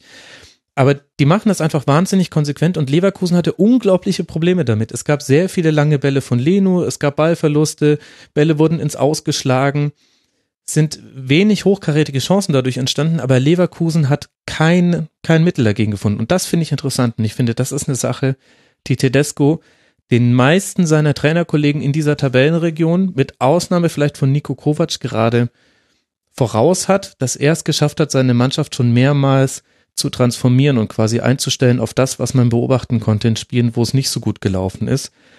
Ob das jetzt reicht, keine Ahnung. Mein Gefühl sagt mir, nach 34 Spieltagen haben wir die Plätze 1 bis 6 oder 2 bis 6 zementiert. Würden wir nochmal vier Spieltage spielen lassen, wäre es anders. Würden wir nochmal vier Tage spielen lassen, wäre es wieder anders. Also wahrscheinlich ist es dann auch nur noch das Ende einer Momentaufnahme. Mein Gefühl ist, da wird jetzt niemand mit einer Serie von 18 ungeschlagenen Spielen oder 10 ungeschlagenen Spielen ins Ende reinkommen, sondern irgendwann ist halt dann einfach die Ziellinie da. Dann ist das halt so. Also nimmt man jetzt Nimmt man jetzt nur das Spiel, dann würde ich auch sagen, dann, dann würde ich auch sagen, dass Schalke da ein bisschen im, im Vorteil liegt, weil also ich habe das ja betrachtet, das ist ja nicht so exakt wie du, aber ich habe schon irgendwie gesehen, diese Pausen, die Schalke macht im Spiel, ähm, die verlagern sich immer weiter gegen Spielende, so als wäre, als würde der quasi an der Physis arbeiten. Und ähm, jetzt war das auch relativ erst am Ende, dass die nachgelassen haben. Und ähm, ich sehe da schon auch eine Entwicklung. Und bei Leverkusen bin ich mir nicht sicher, ob das ähm, ob das nicht jetzt auf dem Niveau bleibt auch und das Niveau auch nicht sehr abhängig ist von so äh, von so Bailey Tricks und Kniffen. Ähm, also ich würde Schalke da mehr Luft nach oben einräumen, aber ähm, ich, glaube groß groß tut sich geben die schenken sich die da nichts mehr da die erwähnten.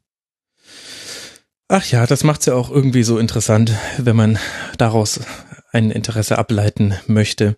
Julie, was ist so ein dein, Druck, dein Eindruck von Leverkusen und Heiko Herrlich? Ich meine, es ist auch jetzt in so einem Spiel, es ist schwierig, wenn du eine halbe, äh, wenn du eine Stunde lang zu zehn spielst und schon 0-1 zurückliegst gegen eine der konter- und standardgefährlichsten Mannschaften der Liga. Ja, ähm, Leverkusen, also ich weiß auch nicht, irgendwie, ich habe es ja jetzt auch ähm, durchs Pokalspiel ähm, nochmal gesehen und mhm. ähm, ist natürlich nochmal ne, ein anderes, anderer Wettbewerb, da ist man vielleicht nochmal anders drauf. Ähm, aber es gab durchaus Momente, wo ich gedacht habe, eigentlich ähm, solltet ihr das hier ganz anders lösen und ähm, ihr habt eigentlich die Mittel dafür, ähm, anders zu spielen. Ähm, die lassen sich dann, glaube ich, immer noch relativ schnell ähm, irgendwie von ihrem Plan abbringen. Manchmal wirkt mhm. es so, als hätten sie nicht den Plan. Habt ihr da auch ähm, nicht sehr hoch angelaufen? Das war ja so, Werder hat 2-0 geführt, dann 2 zu 2 genau. 90 Minuten und Verlängerung. Aber ihr seid ja auch vor allem der ersten Halbzeit recht hoch auch angelaufen, die Leverkusener, ähnlich wie Schalke jetzt. Ja, genau. Also ähm, man konnte sie irgendwie dahingehend dann doch eigentlich am Anfang relativ gut unter Kontrolle haben. Mhm. Dann ähm, gibt es natürlich einfach so Momente, wo sie dann doch ihre Einzelspielerqualitäten haben.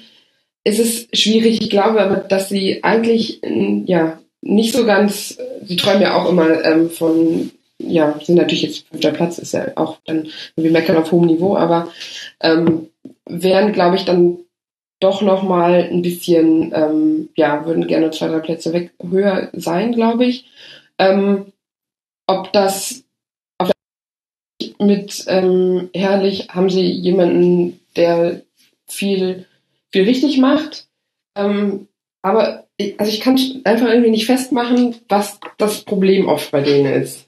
Also das ist einfach so von außen, ja. wie gesagt, also ich konnte, ähm, habe jetzt auch nicht so viele Spiele gesehen, aber ähm, sie brauchen irgendwie so ein bisschen länger, das hat das Pokalspiel dann auch gezeigt, um dann irgendwie das Spiel anzunehmen. Und ja, dann funktioniert es halt manchmal und eben manchmal nicht. Und das ist noch nicht so ganz, ähm, ja, sag ich mal, festgeschrieben, wann ähm, sie wie irgendwie agieren. Ja, das, was man noch vor ein paar Spieltagen, vor allem auch ich in meiner Person gelobt hat, nämlich die Konstanz von Leverkusen, da war sie wieder dahin. Mal gucken, ob wir sie wieder entdecken. Aber diese Phase ist dann doch irgendwie vorbei.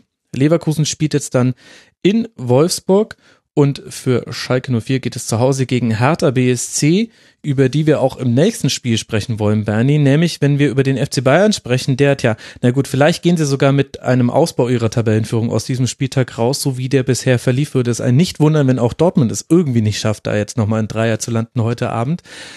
Aber so ganz überzeugend war das nicht. Ein 0 zu 0 zu Hause. Hertha damit zum dritten Mal in Folge auswärts kein Tor kassiert. Das ist ein Novum und das ausgerechnet bei den Bayern. Die haben zwar 19 zu 5 Torschüsse und ein Mehr an Chancen, aber irgendwie fehlen Esprit und Tempo. Wo man sich die Frage stellen kann, Bernie, warum denn eigentlich? Was hat denn da gefehlt beim FCB? Nix, nix hat der. Macht's halt.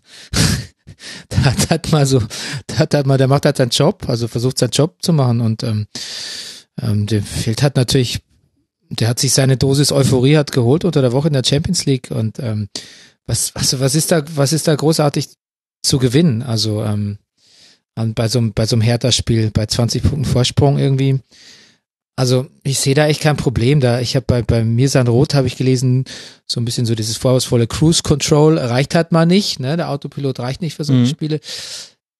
Ja, aber das stimmt ja auch gar nicht. Es reicht ja doch. Also also es ja, geht ja nichts schief. Ne? Ich meine, Lewandowski bemüht sich.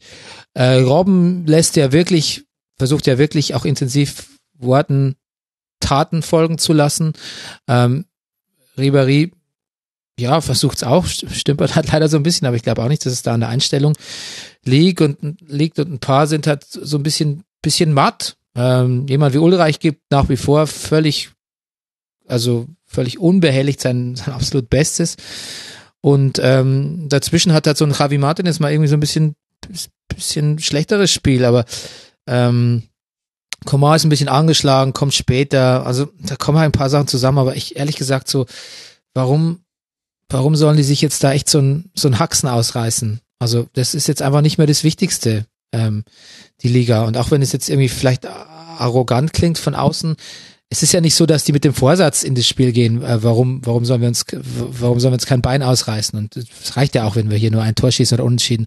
Aber natürlich ist es im Hinterkopf und warum soll es auch nicht sein? Also ich glaube, so eine, ähm, in, immer in heller Aufruhr zu sein in der, in der, also in dem, in der Phase der Saison, ähm, bringt jetzt auch nichts. Also so, das war so ein, ein, ein spirituell regeneratives Spiel gegen die Hertha. Ich, ich als Bayern-Fan bin echt echt nicht ungl unglücklich. Klar, ich denke mal natürlich auch, schade, der schöne Rekord, äh, ähm, Pflichtspiele in Serie, wie viel waren es? 15, 16 hätten sein können oder so.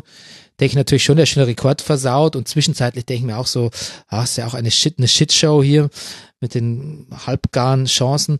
Aber dann letztlich nach Abpfiff, ähm, finde ich echt, die haben sich so ein bisschen laissez-faire verdient. Jetzt kann man natürlich auch anmerken, dass die in anderen Spielen ja auch schon gerade am Anfang vom Spielen ein bisschen zu äh, lasch angegangen sind und auch Gegentore bekommen haben. Ähm, aber ich weiß nicht, ich habe so eine, es ist fast so ein fast so ein bisschen so ein metaphysisches, äh, ein metaphysisches Vertrauen in den, in den Verein unter Jupp Heynckes und auch in die, in die Klasse der Spieler, dass ich denke, ähm, die macht schon, wenn sie gefordert sind. Also die, die sind auf Abruf sind die, sind die motivierbar und ähm, die rotieren halt jetzt viel ähm, und ähm, das muss nicht immer funktionieren. Und ähm, wie gesagt, die Hertha hat dann ja auch so gespielt, wie man hat auch von so einem eher unaus, unattraktiv ausgerichteten Spielweise sich das, sich das erwartet und weiß ja auch gar nicht, ob man sich da, das ist wahrscheinlich keine populäre Meinung, aber ich weiß nicht, ob man sich da unbedingt so aufreiben muss, auch dagegen. Was mich eher beeindruckt hat und vielleicht eher gesorgt hat, ist, dass Hertha ja mit der Spielweise doch immer wieder, also mit einer eher destruktiven Ausrichtung dann doch immer wieder so Nadelstiche setzen konnte nach vorne, wo mhm auf die Bayern nicht unbedingt immer vorbereitet wäre. Also das, das machte mir, das macht mir eher Sorgen, weil da gibt es dann natürlich Champions League Gegner, die haben dann so ein bisschen, die können Nadelstiche mit anderen, äh, mit großen mit Nadeln. Na, Nadeln stechen, genau, ja. Also das, das wäre meine große Sorge. Ähm, aber ansonsten würde ich sagen, ähm, ich, ich den mal die, die Downtime glaube auch, das ist so ein bisschen auch ein Resultat der Tabelle, die wir eben haben. Und solche Spiele sind häufig genug für die Bayern gut gegangen diese Saison. In diesem Spiel halt nicht. So what? Andererseits finde ich, lohnt ein Blick auf Harter, Julie. Ich habe mich, ein bisschen tue ich mir schwer, das zu bewerten. Denn auf der einen Seite gut verteidigt. Gerade Torunariga super Spiel gemacht, nachdem er gegen Mainz so schlecht aussah in vielen Situationen. Jetzt gegen Lewandowski, also er war so die persönliche Nemesis von Lewandowski, hatte man den Eindruck. Auf der anderen Seite hätte es aber halt auch sehr gut 0-1, 0-2 werden können und niemand hätte gesagt, die Bayern hatten Glück, sondern sie hätten einfach nur ihre Chancen verwertet. Ich tue mich deswegen schwer, dieses Spiel von Hertha BSC zu bewerten. Deswegen darfst du es jetzt für mich machen.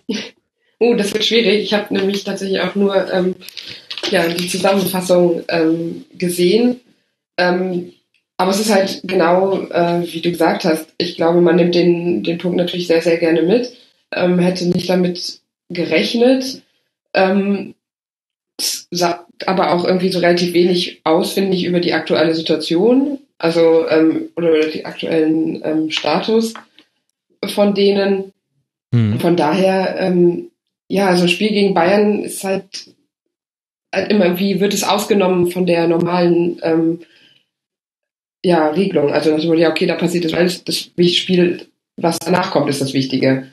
Ähm, und das ist natürlich nicht immer der, eigentlich der falsche Weg und diesmal hat es für sie halt äh, ja ganz gut geklappt.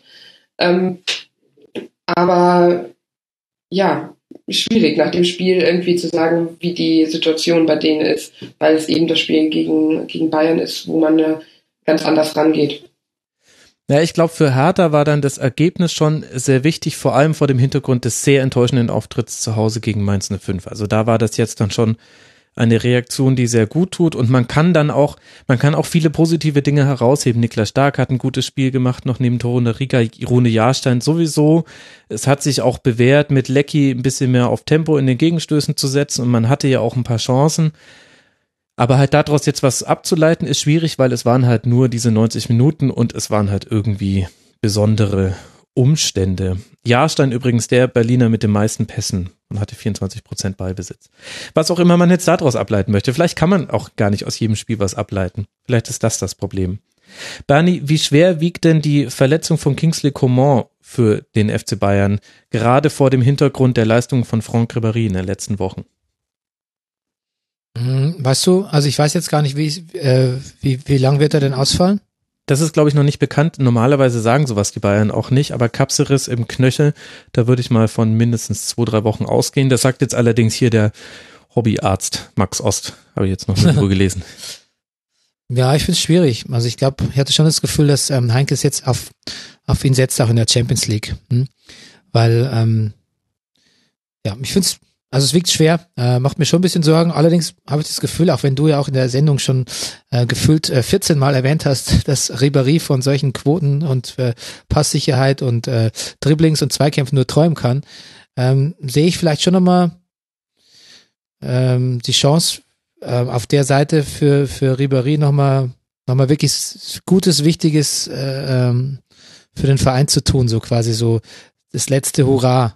Äh, das ist ja so ein bisschen meine romantisierende Hoffnung. Aber ansonsten ist natürlich scheiße. Also das kann man, kann man nicht anders sagen, weil selbst wenn der nach einer Verletzung zurückkommt, nach drei Wochen, vier Wochen vielleicht oder so, da muss er auch erstmal wieder reinkommen. Und dann sind wir halt mitten in einer ganz unangenehmen Phase, wo es, wo man sich nicht leisten kann, Spieler groß, groß einzubauen. Also, ähm, ja, ist doof. Hatte mich jetzt wirklich, hatte mich auch echt gut auf ihn, ihn verlassen. Also, es ist auch echt wirklich wunderbar, selbst wenn er nicht so torgefährlich ist, ähm, ist auch wirklich ganz wunderbar, was, ähm, wie der sich auch mit den anderen Spielern ähm, auf seiner Seite irgendwie arrangiert hat und, und Automatismen gebildet hat und ähm, wie der doch jeden, also die ganz großen Gegner muss man mal gucken, aber ansonsten die, die uns so bisher begegnet sind, auch wirklich in Aufruhr versetzen kann. Mhm. Ähm, ganz wichtiger, toller Spieler geworden mit so viel, also so vielen Jahren, in denen er noch besser werden kann und so der, der neue, unser neuer Go-To-Flügelfranzose.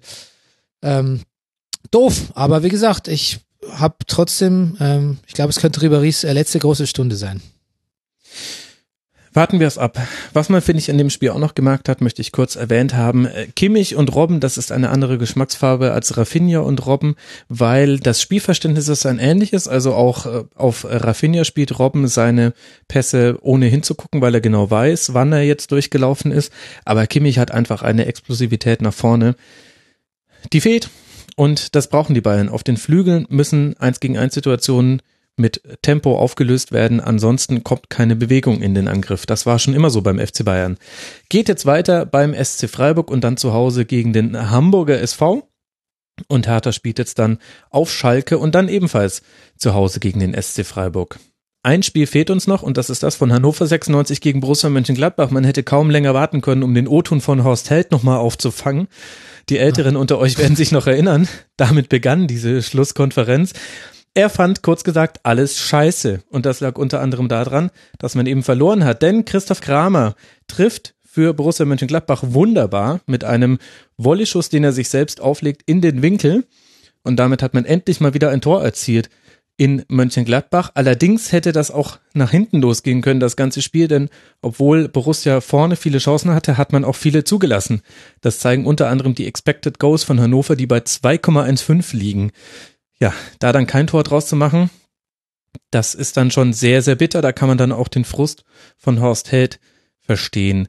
Julie, was gibt denn Anlass für Gladbach zu hoffen, dass das jetzt der Umbruch war, dass man jetzt irgendwie wieder zu alter Form oder zu alten Ergebnissen zurückfindet?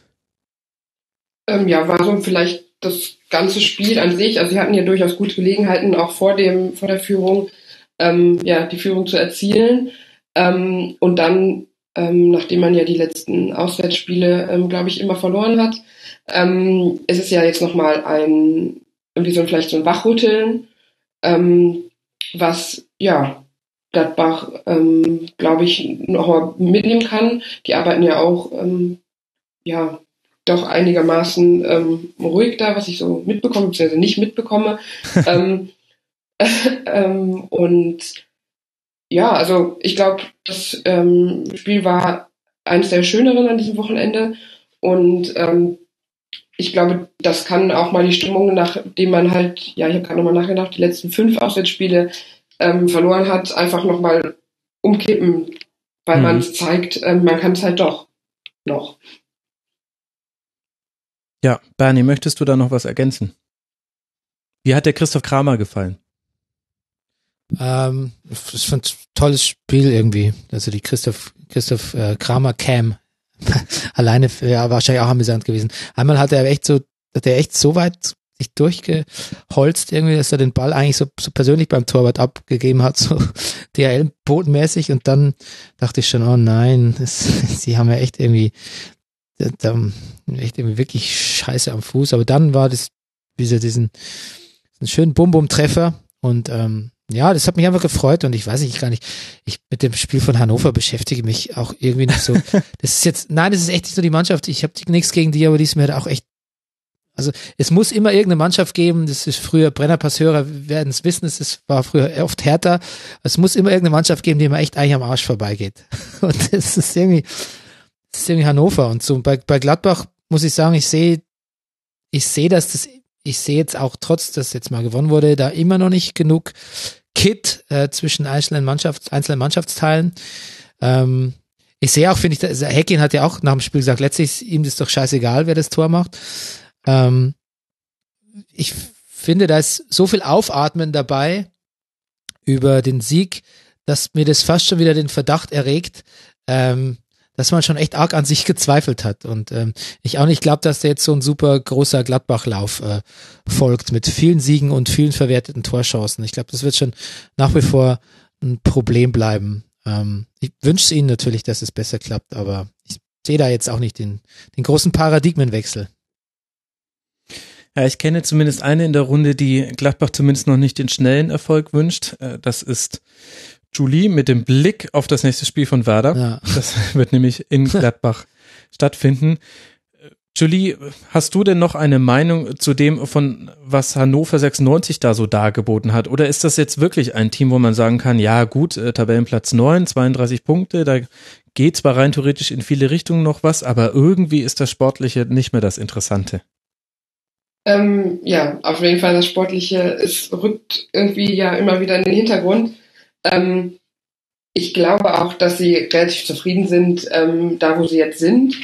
Ähm, und das sollten sie auch. Ähm, ich hatte zuletzt ja schon das Gefühl, ähm, dass die Stimmung ein bisschen besser wird da.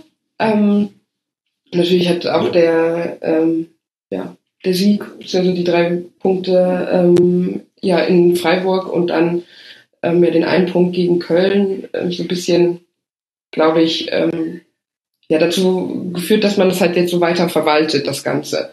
Ich glaube, das ist ein ganz guter Ausdruck dafür.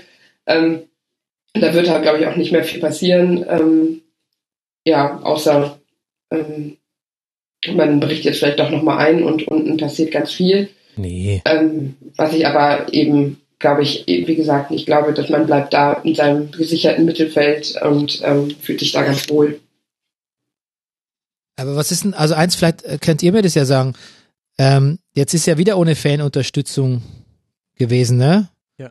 Ähm, was ist denn jetzt das Problem gerade? Also das mit Kind ist doch erstmal vom Tisch, oder? Ich kann es dir nicht genau sagen, Bernie, aber ich würde, also es hat sehr, sehr sicher hat es mit Martin Kidd zu tun. Vermutlich wird es auch wieder um fehlenden Respekt gehen, die eine der beiden Seiten der jeweils anderen vorwirft und deswegen gibt es jetzt den erneuten Boykott. Ich habe es aber auch nicht mehr geschafft, das nachzulesen. Ich habe mir diese gleiche Frage gestellt wie du, weil wir hatten ja gerade den aufgelösten Stimmungsboykott, ja. jetzt ist er wieder da.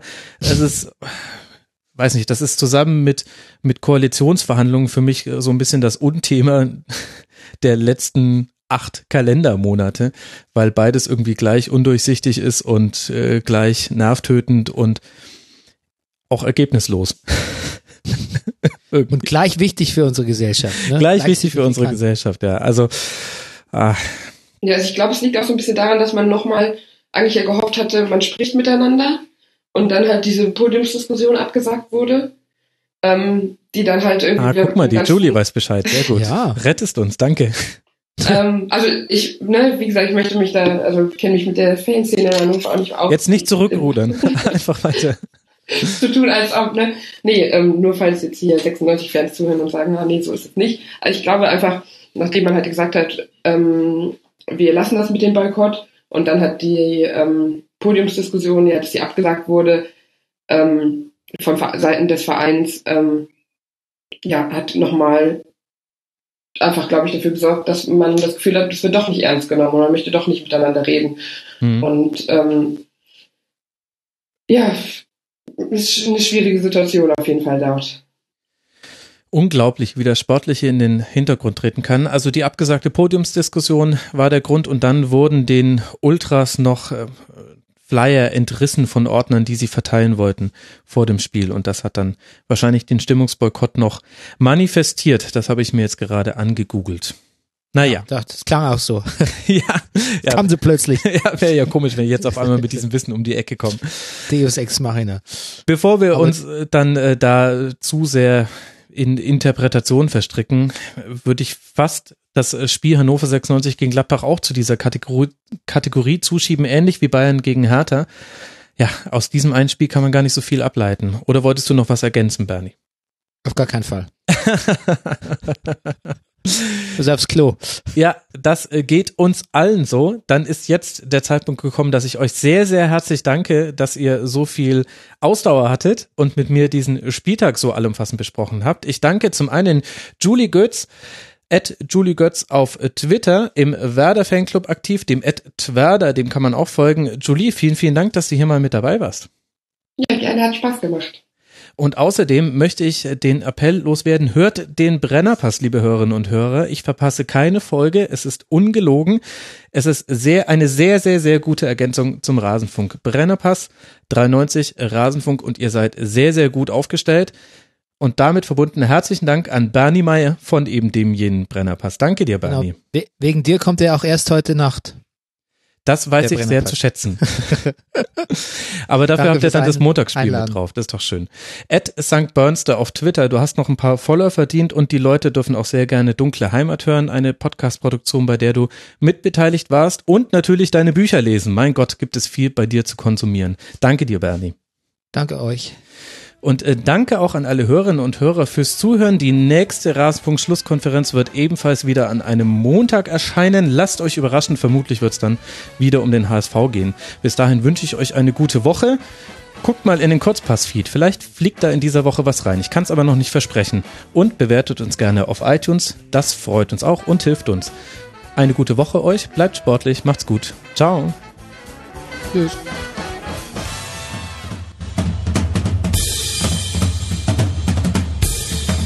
Das war die Rasenfunk-Schlusskonferenz. Wir gehen nun zurück in die angeschlossenen Funkhäuser.